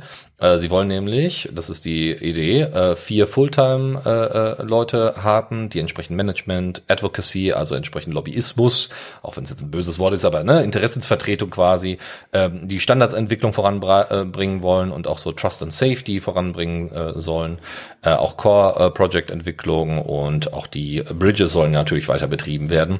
Und das braucht halt ordentlich Kohle. Ne? Das ist alleine schon fast eine äh, halbe Million. Ähm, und dann äh, geht es natürlich noch darum, dass Server für Third-Party-Providers noch mit berücksichtigt werden. Äh, administrative Kosten sind irgendwie 100.000 Pfund, ist es jetzt hier aufgelistet. Also sie haben zumindest erstmal transparent gemacht, ne, was das alles kostet. Und das darf man echt nicht äh, zu klein einschätzen.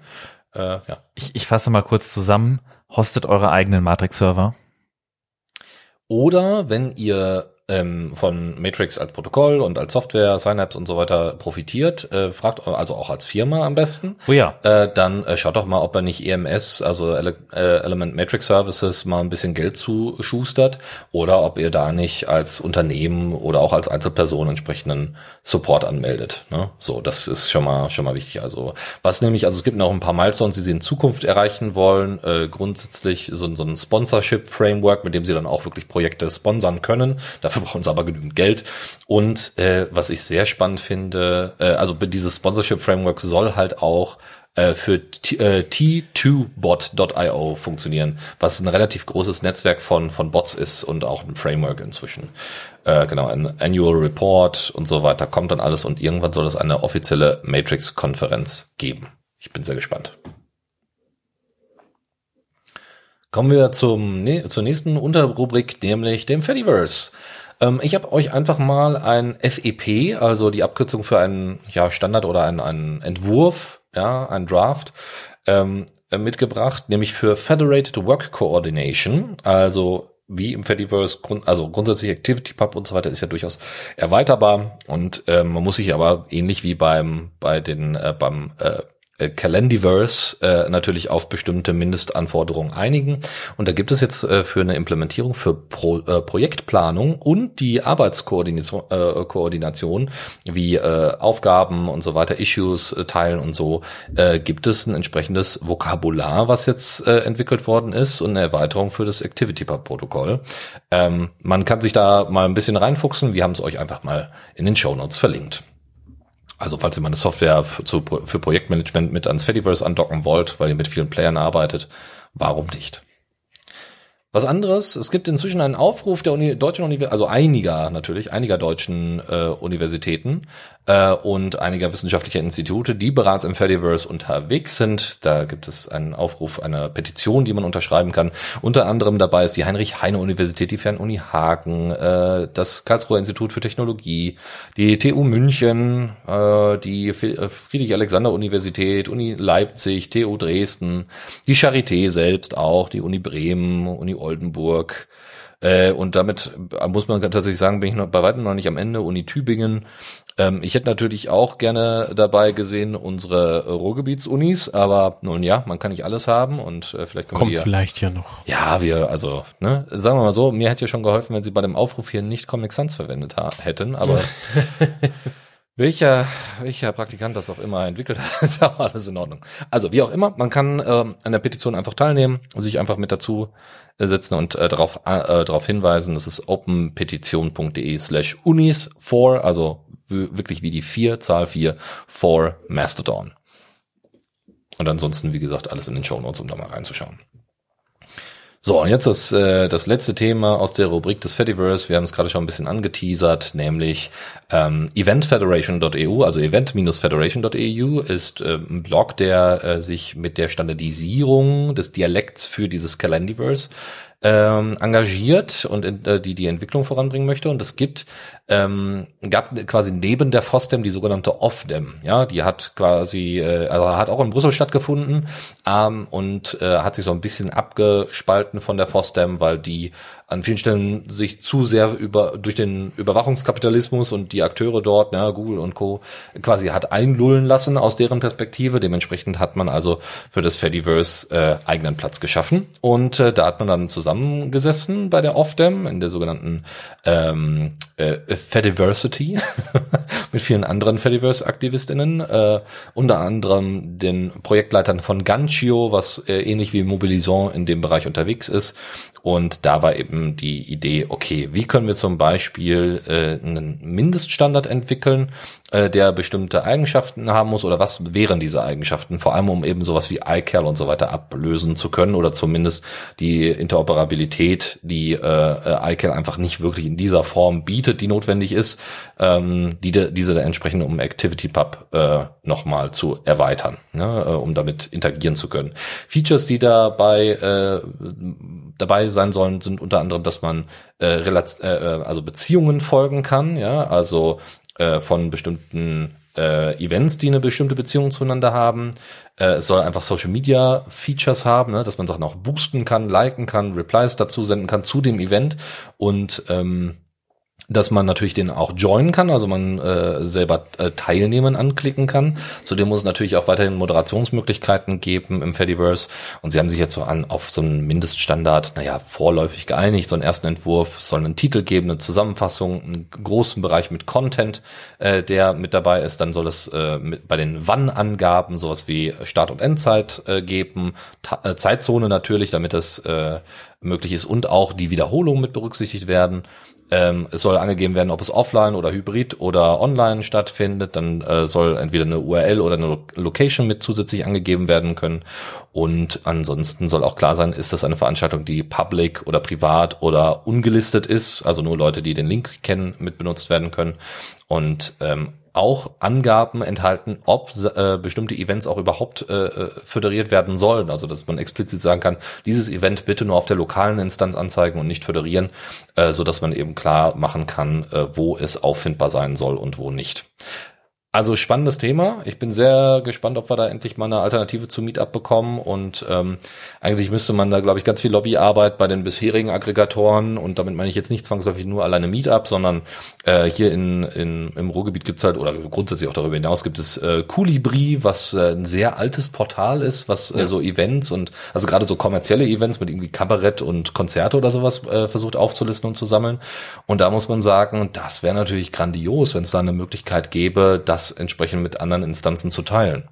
Ich, ich finde gerade diese, diese Leute, also diese Events, die jetzt nicht so techniknah sind, die haben auch diese Plattform, die möchten sich irgendwie treffen und gerade das so, ich fände großartig, wenn das Tooling auch zugänglicher wird für viele Leute, dass dann einfach diese Alternative geschaffen wird zu Meetup und dass dieses Organisieren von Events äh, äh, föderiert funktioniert, das wäre tatsächlich traumhaft. Es ist ja auch häufig so, dass diese ähm, Seiten ja irgendwie äh, entweder wie bei Meetup darauf angewiesen sind, dass äh, OrganisatorInnen da eben halt irgendwie ihre Events einstellen, dementsprechend auch irgendwie ähm, verwalten. Ähm, Seiten wie Colibri oder andere versuchen das auch wie ein bisschen teilweise mit automatischem Scraping und so weiter zu machen. Und ähm, ich meine, das Fediverse funktioniert ja nach einem, ich würde jetzt mal sagen, zumindest wenn man das so betrachten möchte, so ein bisschen nach Flurfunkprinzip. Und genauso könnte ich mir halt vorstellen, dass eine Calendiverse, sage ich jetzt mal, äh, sich eben halt auch ausgestalten könnte. Weil wenn Menschen sich davon erzählen, hey du, dann und dann passiert da und da das, dass das irgendwie automatisch in irgendeiner Form, sofern gewünscht, ähm, auch äh, für andere durchsuper wird, dass Menschen sich so von so etwas erzählen. Dass zum Beispiel jetzt der, ähm, keine Ahnung, der, der, der, der Nachbarsjunge mit seiner Klampfe der nächsten, in der nächsten Kneipe sitzt und da mal ein paar Songs vor sich hin trillert oder was auch immer, dass solche Sachen dann einfach ähm, anders organisiert leichter auffindbar werden. Ich glaube, dass wenn man diese Schwelle, sage ich mal, schafft, dass quasi einfach dieses einander von Events erzählen, in eine solche Liste quasi übergehen kann, ohne dass man da jetzt großartig viel machen muss oder sich zum Beispiel auch dazu irgendwas verpflichtet. Ich glaube, dann hat das schon eine ganz gute Chance. Was Sie ja auf jeden Fall angesprochen haben, dass es nicht immer darum gehen soll, dass Sie, dass du jetzt auf allen Plattformen erstmal einen Account einrichten musst ja, und genau. so weiter und dann da wieder, sondern dass es so eine Art Grund- oder Minimalkompatibilität geben soll, die auch sowas, also es gibt auch Mockups davon. Mhm. Das ist wohlgemerkt nicht Teil dieses Blogbeitrags, aber ich habe das schon mal gesehen. Muss ganz ehrlich sagen, es sieht einfach toll aus, wenn du in Mastodon einfach sagen kannst, ich möchte an dieser Veranstaltung teilnehmen. Der, also ne, minimals ja, Information. ne? Äh, das ist natürlich super. Ich brauche jetzt keine Kalender-App in Mastodon, höchstens irgendwie äh, einen Reiter, wo drauf steht, welche, bei welchen äh, Veranstaltungen ich teilnehme. Das reicht mir ja schon. Ähm, das wäre ja schon super. Oder dass du auch Total. sagst, ich möchte gar nicht interagieren. So von wegen, ich möchte mir das nur abspeichern, aber ich habe die Information auf meiner Instanz und kann die verfolgen. Ich glaube, dass es auch ein Riesenfeld äh, ist für politischem Aktivismus insgesamt, aus dem sich das ja teilweise auch entwickelt hat. Also Mobilisation kommt ja jetzt nicht von ungefähr, ne, auch äh, so Open Source Veranstaltungen, wie Michael das gerade auch angesprochen hat, ähm, dass die richtigen Leute sich da finden. Und wenn ich da eine entsprechende übergreifende Suche habe, ähm, die das transparent macht und auch noch nach außen verteilt, why not? Hm.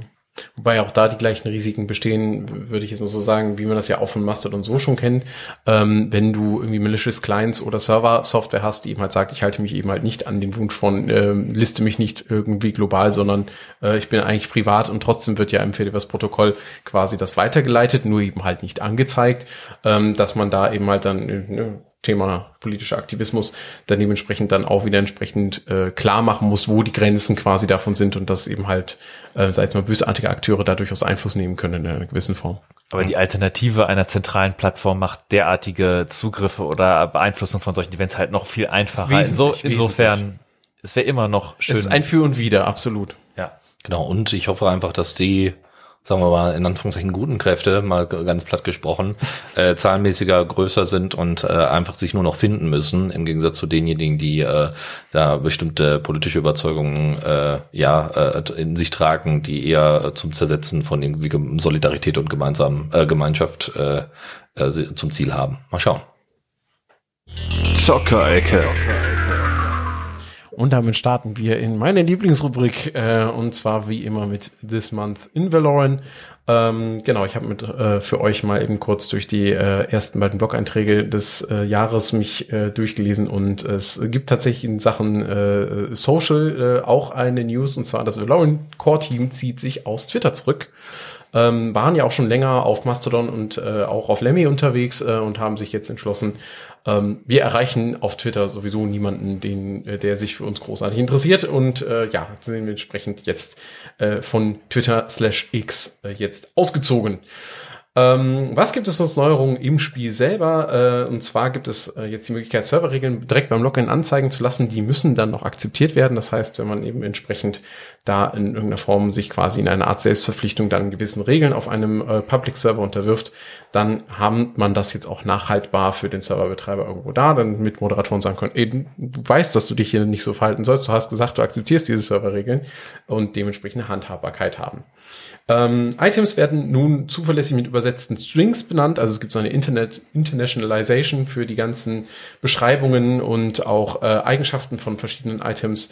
Ähm, Schwert, äh, Schwerterwaffen wurden genervt tatsächlich. Inwieweit das Nerfing sich da ähm, auswirkt, habe ich noch nicht geprüft. Aber eine ganz große technische News ist, dass das WGPU-Update jetzt gemerged wurde. Also sie sind jetzt komplett umgestiegen auf eine neue Library für die grafische Darstellung und damit wird DirectX 11 nicht mehr supported, was ja für die Windows-Nutzenden hier durchaus relevant ist. Äh, dafür allerdings äh, weiterhin OpenGL, das heißt, es sollte dementsprechend auch für ältere Grafikkarten kein Thema sein. Äh, DirectX 12 und Vulkan sind natürlich weiterhin supported und sollen auch durch dieses Update einen kleinen Speedboost bekommen.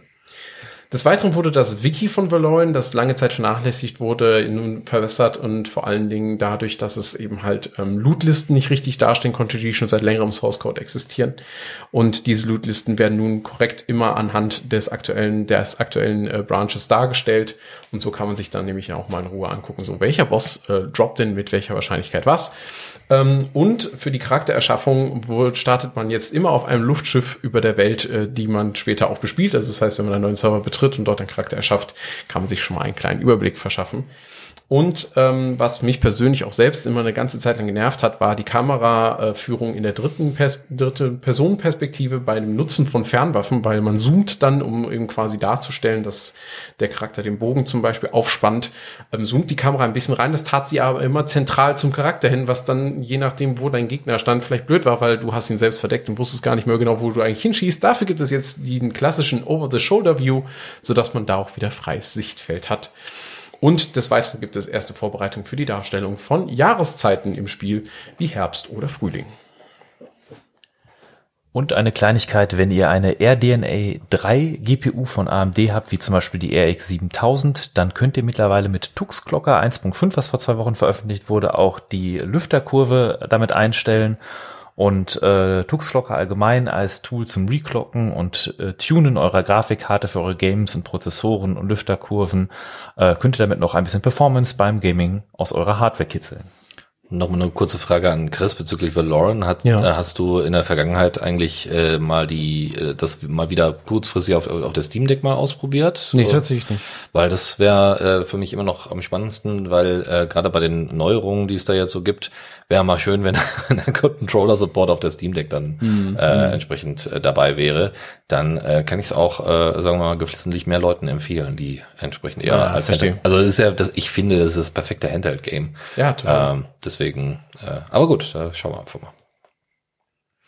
Gut, kommen wir zu den Steam Deck News. Da sind wir nämlich schon. Äh, Holo ISO und Chimera OS. Also erstmal Holo ISO. Holo ISO ist eine ja, Distro, kann man sagen, die ähm, auch auch eine äh, die die eine Möglichkeit bietet, quasi Steam OS in Anführungszeichen ähm, auf den heimischen Rechner zu bekommen.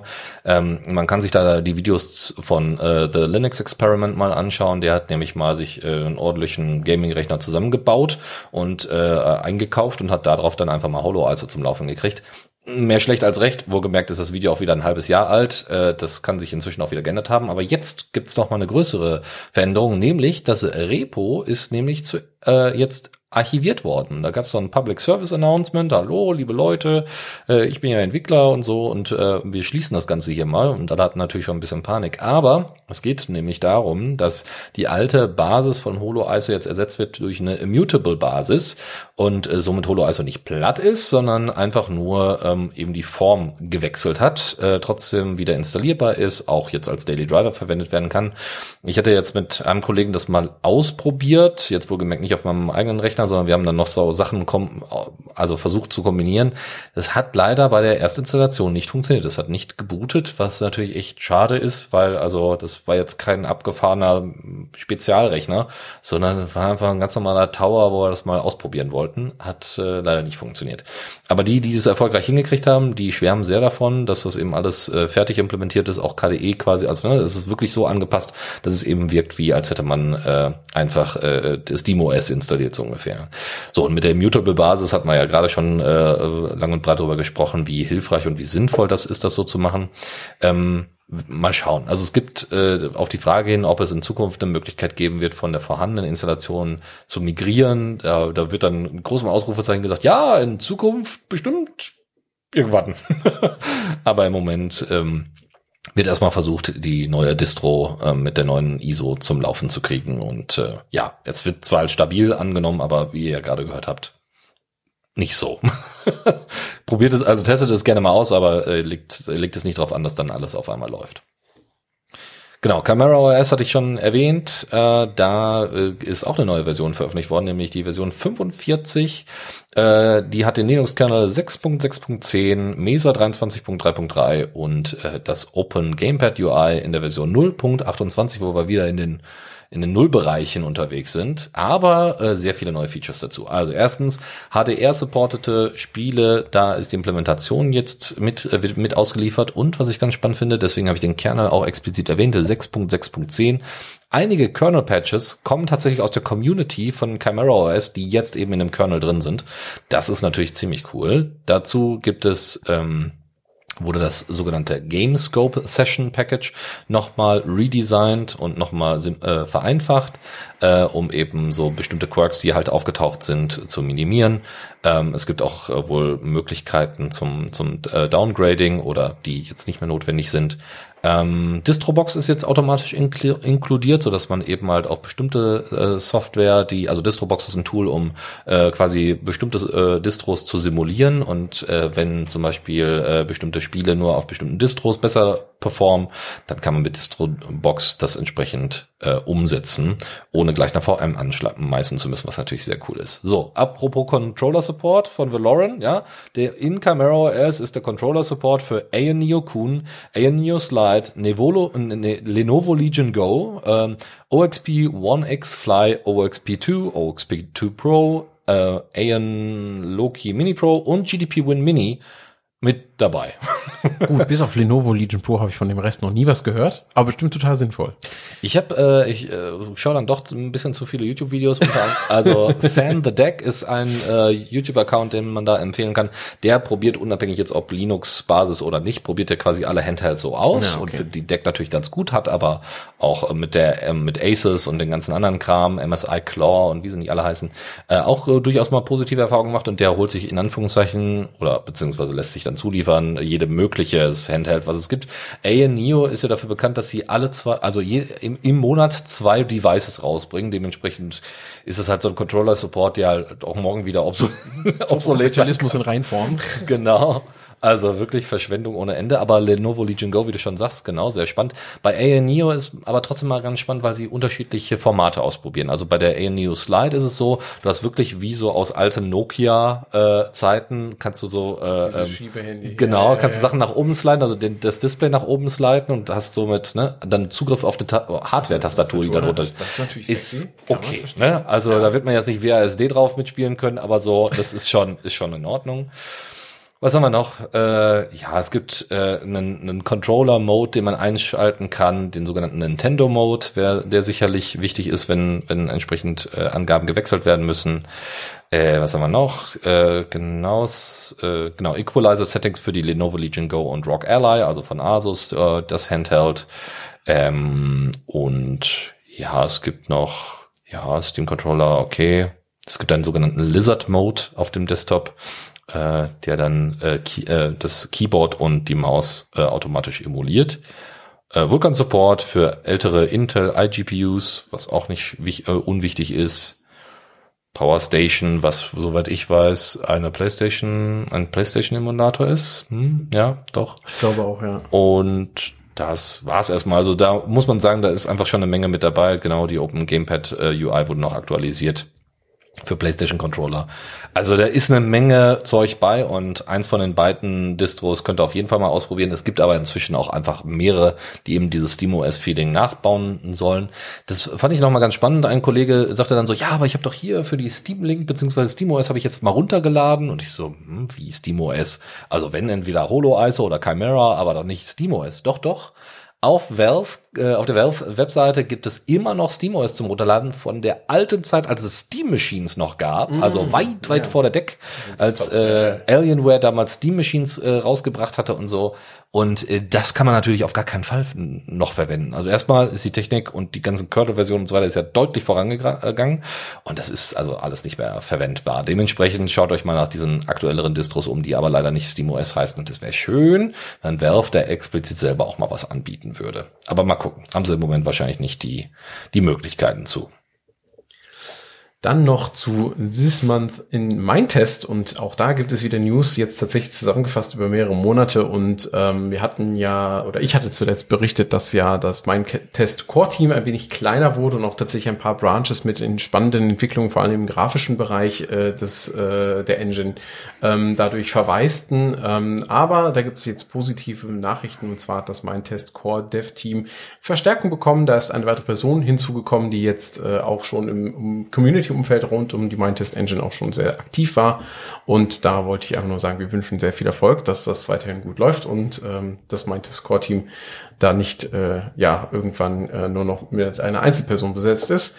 Ähm, dementsprechend auch dann positiv zu vermelden, dass äh, die Shader für sogenannte God Rays, also die wunderschönen äh, Sonnenstrahlen, die man vor äh, wolkenverhangenen Himmel gerne sieht, ähm, jetzt wieder im Development Branch sind und damit vorbereitet für das Mergen in die kommende Version 5.9.0 ähm, äh, vorbereitet sind. Ähm, des Weiteren wurde die Touchscreen-Bedienung für äh, meinen Test überarbeitet. Das heißt, vor allen Dingen diejenigen von euch, die das gerne noch mal auf seinem Smartphone oder so spielen wollen, werden hier hoffentlich ein besseres Erlebnis haben.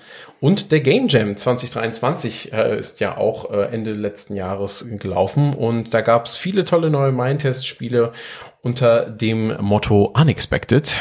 Ähm, und da lohnt sich auf jeden Fall mal reinzuschauen in die Content-DB von Mindtest. Vielleicht könnt ihr ja mal das eine oder andere ausprobieren, wenn ihr Bock drauf habt. Sind viele lustige Ideen dabei. Des Weiteren, äh, mein Test wird auch auf der FOSDEM 2024 da sein, also dementsprechend wahrscheinlich nicht auf der OFDEM. Ähm, vielleicht kennen, wissen die Mindtest-Leute noch gar nicht, dass es die OFDEM gibt, möglich. Vielleicht kriegen sie es ja irgendwann mit. Und wie gesagt, für alle diejenigen, die sich überlegt haben, ey, ich würde schon mal irgendwie gerne was zum Mindtest beitragen, egal ob jetzt im Sinne von Code oder vielleicht auch im Sinne von, von Artwork, ähm, Contributor-Hinweise wurden im aktuellen Blogpost erwähnt. Also wenn ihr da neugierig seid, schaut da gerne mal rein. Kommando der Woche. Und ich habe euch ein Tool mitgebracht, welches ich sehr gerne nutze, um zwischen verschiedenen Cloud-Storage-Anbietern Daten hin und her zu schieben, nämlich R-Clone wollte ich einmal erwähnen, das Schweizer Taschenmesser für alle möglichen Storage-Backends. Und zwar könnt ihr damit One-Way-Sync, Two-Way-Sync kopieren, verschieben oder auch lokal mounten als File-System. Und das Tolle daran ist, dass R-Clone ja so wirklich alles mögliche an Cloud-Protokollen unterstützt, die es gibt, um euch nur mal eine kleine Auswahl aus der kompletten Liste zu geben, wäre das sowas wie Arcabinet Store, Amazon S3, Backblaze, Dropbox, FTP, Google Drive, Internet Arca, Jota Cloud, Linkbox, Mega Microsoft Azure, OpenDrive, pCloud, PutIO, Proton Drive, C-File, SFTP, CIA, SMB, SugarSync, StoreJ, WebDAV und noch viele andere Protokolle, die es kann. Und jetzt rückwärts. Meine Güte. Aber um sich sein Offsite-Backup irgendwie von seinem Heimserver auf einen Cloud-Server zu bieten mit einem Crypt-Backend, welches einem zwischendurch das verschlüsselt, äh, schaut euch mal R-Clown an. Tipps und Tricks. Und da habe ich euch was mitgebracht und zwar aus eigenem Interesse und weil ich darüber dann im Laufe meiner Arbeit stolperte, wenn ihr eure Wii noch zu Hause habt und Lust habt, die mal ein bisschen zu hacken, um da vielleicht ähm, nicht offizielle Software drauf laufen zu lassen, sogenannte Homebrew, wie man es nennt, da kann ich euch die Seite wii.hacks.guide empfehlen, die wir euch natürlich in den Shownotes verlinken.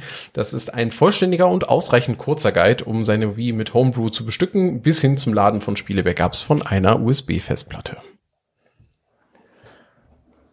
Und äh, als Tipp von mir gibt es einen Mechanismus, der bei euch im Linux-Kernel schon vorhanden ist, den ihr vielleicht aber noch nicht entdeckt habt. Der heißt äh, BinFMT-MISC oder BinFormat-MISC. Ich habe euch mal ähm, in den Show Notes dazu einen Link verlinkt. Damit könnt ihr eurem Kernel beibringen, beliebige Binaries quasi auszuführen mit anderen Interpretern. Also ihr könnt dem Kernel quasi sagen, hey, eine Datei, die so und so aussieht, musst du so und so ausführen. Und damit kann man lustige Dinge machen, wie zum Beispiel, wenn man äh, als Java-Entwickler Jar-Files hat, da muss man immer Java vorschreiben, Java-Jar. Könnt ihr dem Kernel beibringen, hey, wenn man eine Jar-Datei ausführt, führt das direkt das Programm aus. Oder auch der Trick mit äh, QEMU als Emulator, damit ihr auf einem ARM-System zum Beispiel x86 Binaries ausführen könnt. Ihr erinnert euch, ich hatte über Winder gesprochen. Könnt ihr in eurem bin-fmt-misc könnt ihr hinterlegen, dass quasi eine ARM-Binary mit QEMU Static als Userland-Emulation ausgeführt werden soll und euer System dann einfach ihr ARM-Binaries nimmt oder x86-Binaries auf einem ARM-System oder andersrum und die einfach ausführt wie jede andere Binary. Äh, das ist ein Mechanismus, wie man jetzt auch schon mit Wine unter einem ARM-System Windows-Software teilweise ausführen kann. Allerdings wegen den ganzen Syscall Translation Layers von Wine, das wovon ich vorher gesprochen habe, ist das immer noch manchmal nicht ganz so einfach und gibt noch ein paar Probleme, was dann hoffentlich mit den neueren Wine-Versionen dann auch besser klappen wird. Aber man kann damit auch andere Tricks machen und kann sich dann quasi auch äh, allgemein ohne äh, ARM-Emulation zum Beispiel ein Windows-Exe kann man unter Windows, unter Linux dann mit Doppelklick öffnen, dass man sich das direkt einträgt. Äh, unter Debian heißt das Paket, glaube ich, winebin-fmt-misc. Wenn euch das installiert, dann könnt ihr auch unter Windows eure Exen direkt doppelklicken und ausführen, wenn ihr das Bedürfnis dazu habt. Großartig. Ähm, ja, damit sind wir eigentlich schon am Ende unserer Sendung. Allerdings äh, möchte ich nochmal einen kleinen Einschub machen. Und zwar ähm, wollten wir ein kleines Special hier machen, ähm, aufgrund eines aktuellen Ereignisses, das diejenigen bestimmt schon mitbekommen haben, die in der deutschen Fediverse Community rund um äh, OSM oder vielleicht Mumble oder vielleicht auch Fahrradaktivismus unterwegs sind. Äh, etwas, das die Community sehr getroffen hat, das vor kurzem passiert ist. Und zwar geht es um Andreas Mandalka alias Natenom, welcher ein wertvolles Mitglied in der deutschen Radaktivisten und Open Source Community gewesen ist. Und dieser wurde vor kurzem von einem Autofahrenden bei einem Unfall getötet. Und die Reaktionen, die in der Community dahingehend dann passiert sind, bewegen uns dazu, ihm eben halt diesen kurzen Abschnitt am Ende der Sendung zu widmen.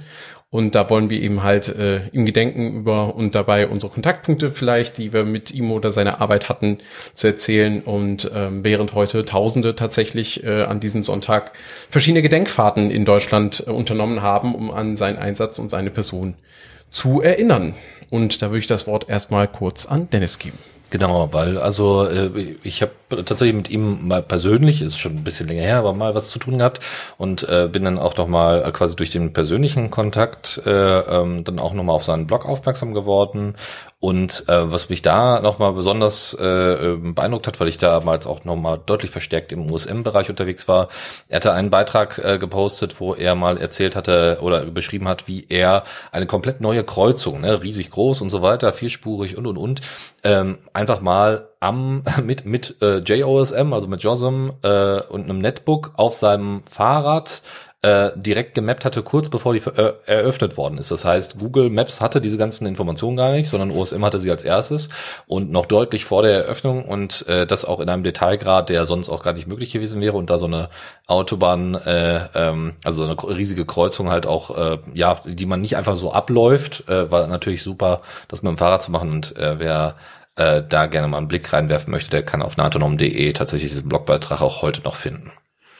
Ja, meine erster Kontaktpunkt mit Natenom war tatsächlich vor boah, ewig her. Also äh, ich bin als äh, als ich nach einer möglichen Team äh, Voice over IP Software für ähm, äh, fürs Gamen gesucht habe, bin ich tatsächlich als allererstes über Mumble gestolpert, äh, nicht wie sonst die meisten über Teamspeak oder die anderen großen Bekannten. Und ähm, aber das war so gut, diese Software konnte man irgendwo runterladen und da gab es auch irgendwie so ein paar Einträge auf der Seite, aber irgendwie war das nicht so richtig gut dokumentiert und irgendwie wie funktioniert das Ganze und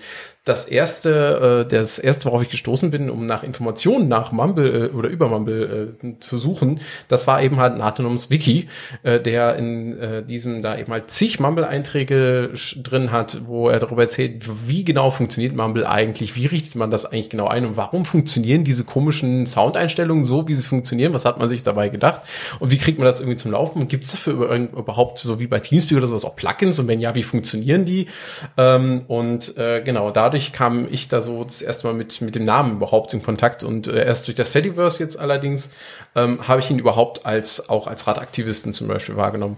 Und ähm, da hatte der Michael jetzt auch vor der Sendung nochmal gesagt, so ja, ähm, was Radaktivismus, vielleicht mal ein bisschen drauf eingehen, was, was bedeutet das eigentlich? Ne? Da gibt es ja sowas wie die Critical Mass, ähm, was ja ein ähm, dauerhafter, unregelmäßiger, manchmal auch regelmäßiger äh, Protest, äh, eine Protestform ist, wo eben halt Radfahrende sich vor allen Dingen in Ballungsgebieten ähm, zusammentun, um eben halt spontan eine Fahrradtour durch äh, städtische Gebiete zu unternehmen, um darauf aufmerksam zu machen, dass sie eben halt Teil des Verkehrsgeschehens sind, obwohl wir in Deutschland eine verhältnismäßig autozentrierte Infrastruktur haben ähm, und eben halt auch nicht nur eben halt auf die allgemeine Anwesenheit, sondern auch darauf aufmerksam zu machen, dass sie eben halt genauso wie FußgängerInnen eben halt verletzliche Teilnehmer im Verkehr sind und ähm, genau, die äh, dementsprechend ist natürlich auch Andreas Mandalka, also Natenom, sehr stark wahrgenommen worden, weil er sich in seinem Blog eben halt nicht nur mit OSM und Mumble auseinandersetzt, sondern eben halt auch in seinem persönlichen äh, Wohnumfeld ähm, viele ähm, Probleme gesehen hat, wo Infrastruktur besonders hingehend auf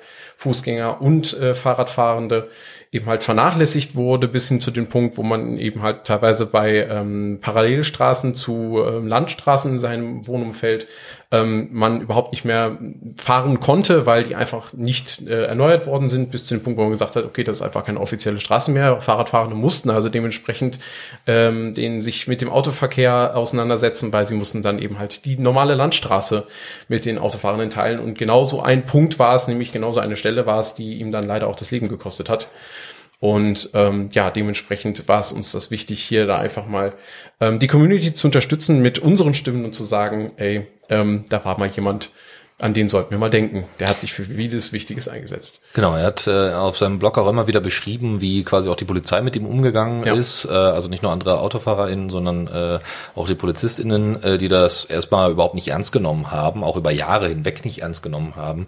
Er versucht hat, äh, mit äh, entsprechenden äh, Beweisführungen äh, das, das äh, nahezulegen und klarzumachen, dass das hier kein, kein Scherz ist oder dass er sich irgendwie unnötig darüber aufregt und hat immer wieder, äh, also beispielsweise hat er, ähm, ne, man muss ja anderthalb äh, Meter Abstand entsprechend zum Radfahrer beim Überholen entsprechend mhm. äh, umsetzen und das wird oft mit Poolnudeln umgesetzt. Ähm, es gibt aber auch andere Möglichkeiten. Hat, äh, es gibt zum Beispiel einen Open Bike Sensor, mit dem er das dann entsprechend regelmäßig gemessen hat und dann auch ausgewertet hat und gesagt hat, so, ich bin jetzt hier äh, über, die, über den ganzen Monat so und so oft gefahren, immer dieselbe Strecke oder ähnliche Strecken und äh, man, ich wurde immer nur mit sehr geringem Abstand äh, überholt. Das ist gemeingefährlich und wie sich das jetzt im Ergebnis auch gezeigt hat, ist es das. Also das wissen wir auch schon von vielen anderen Beispielen.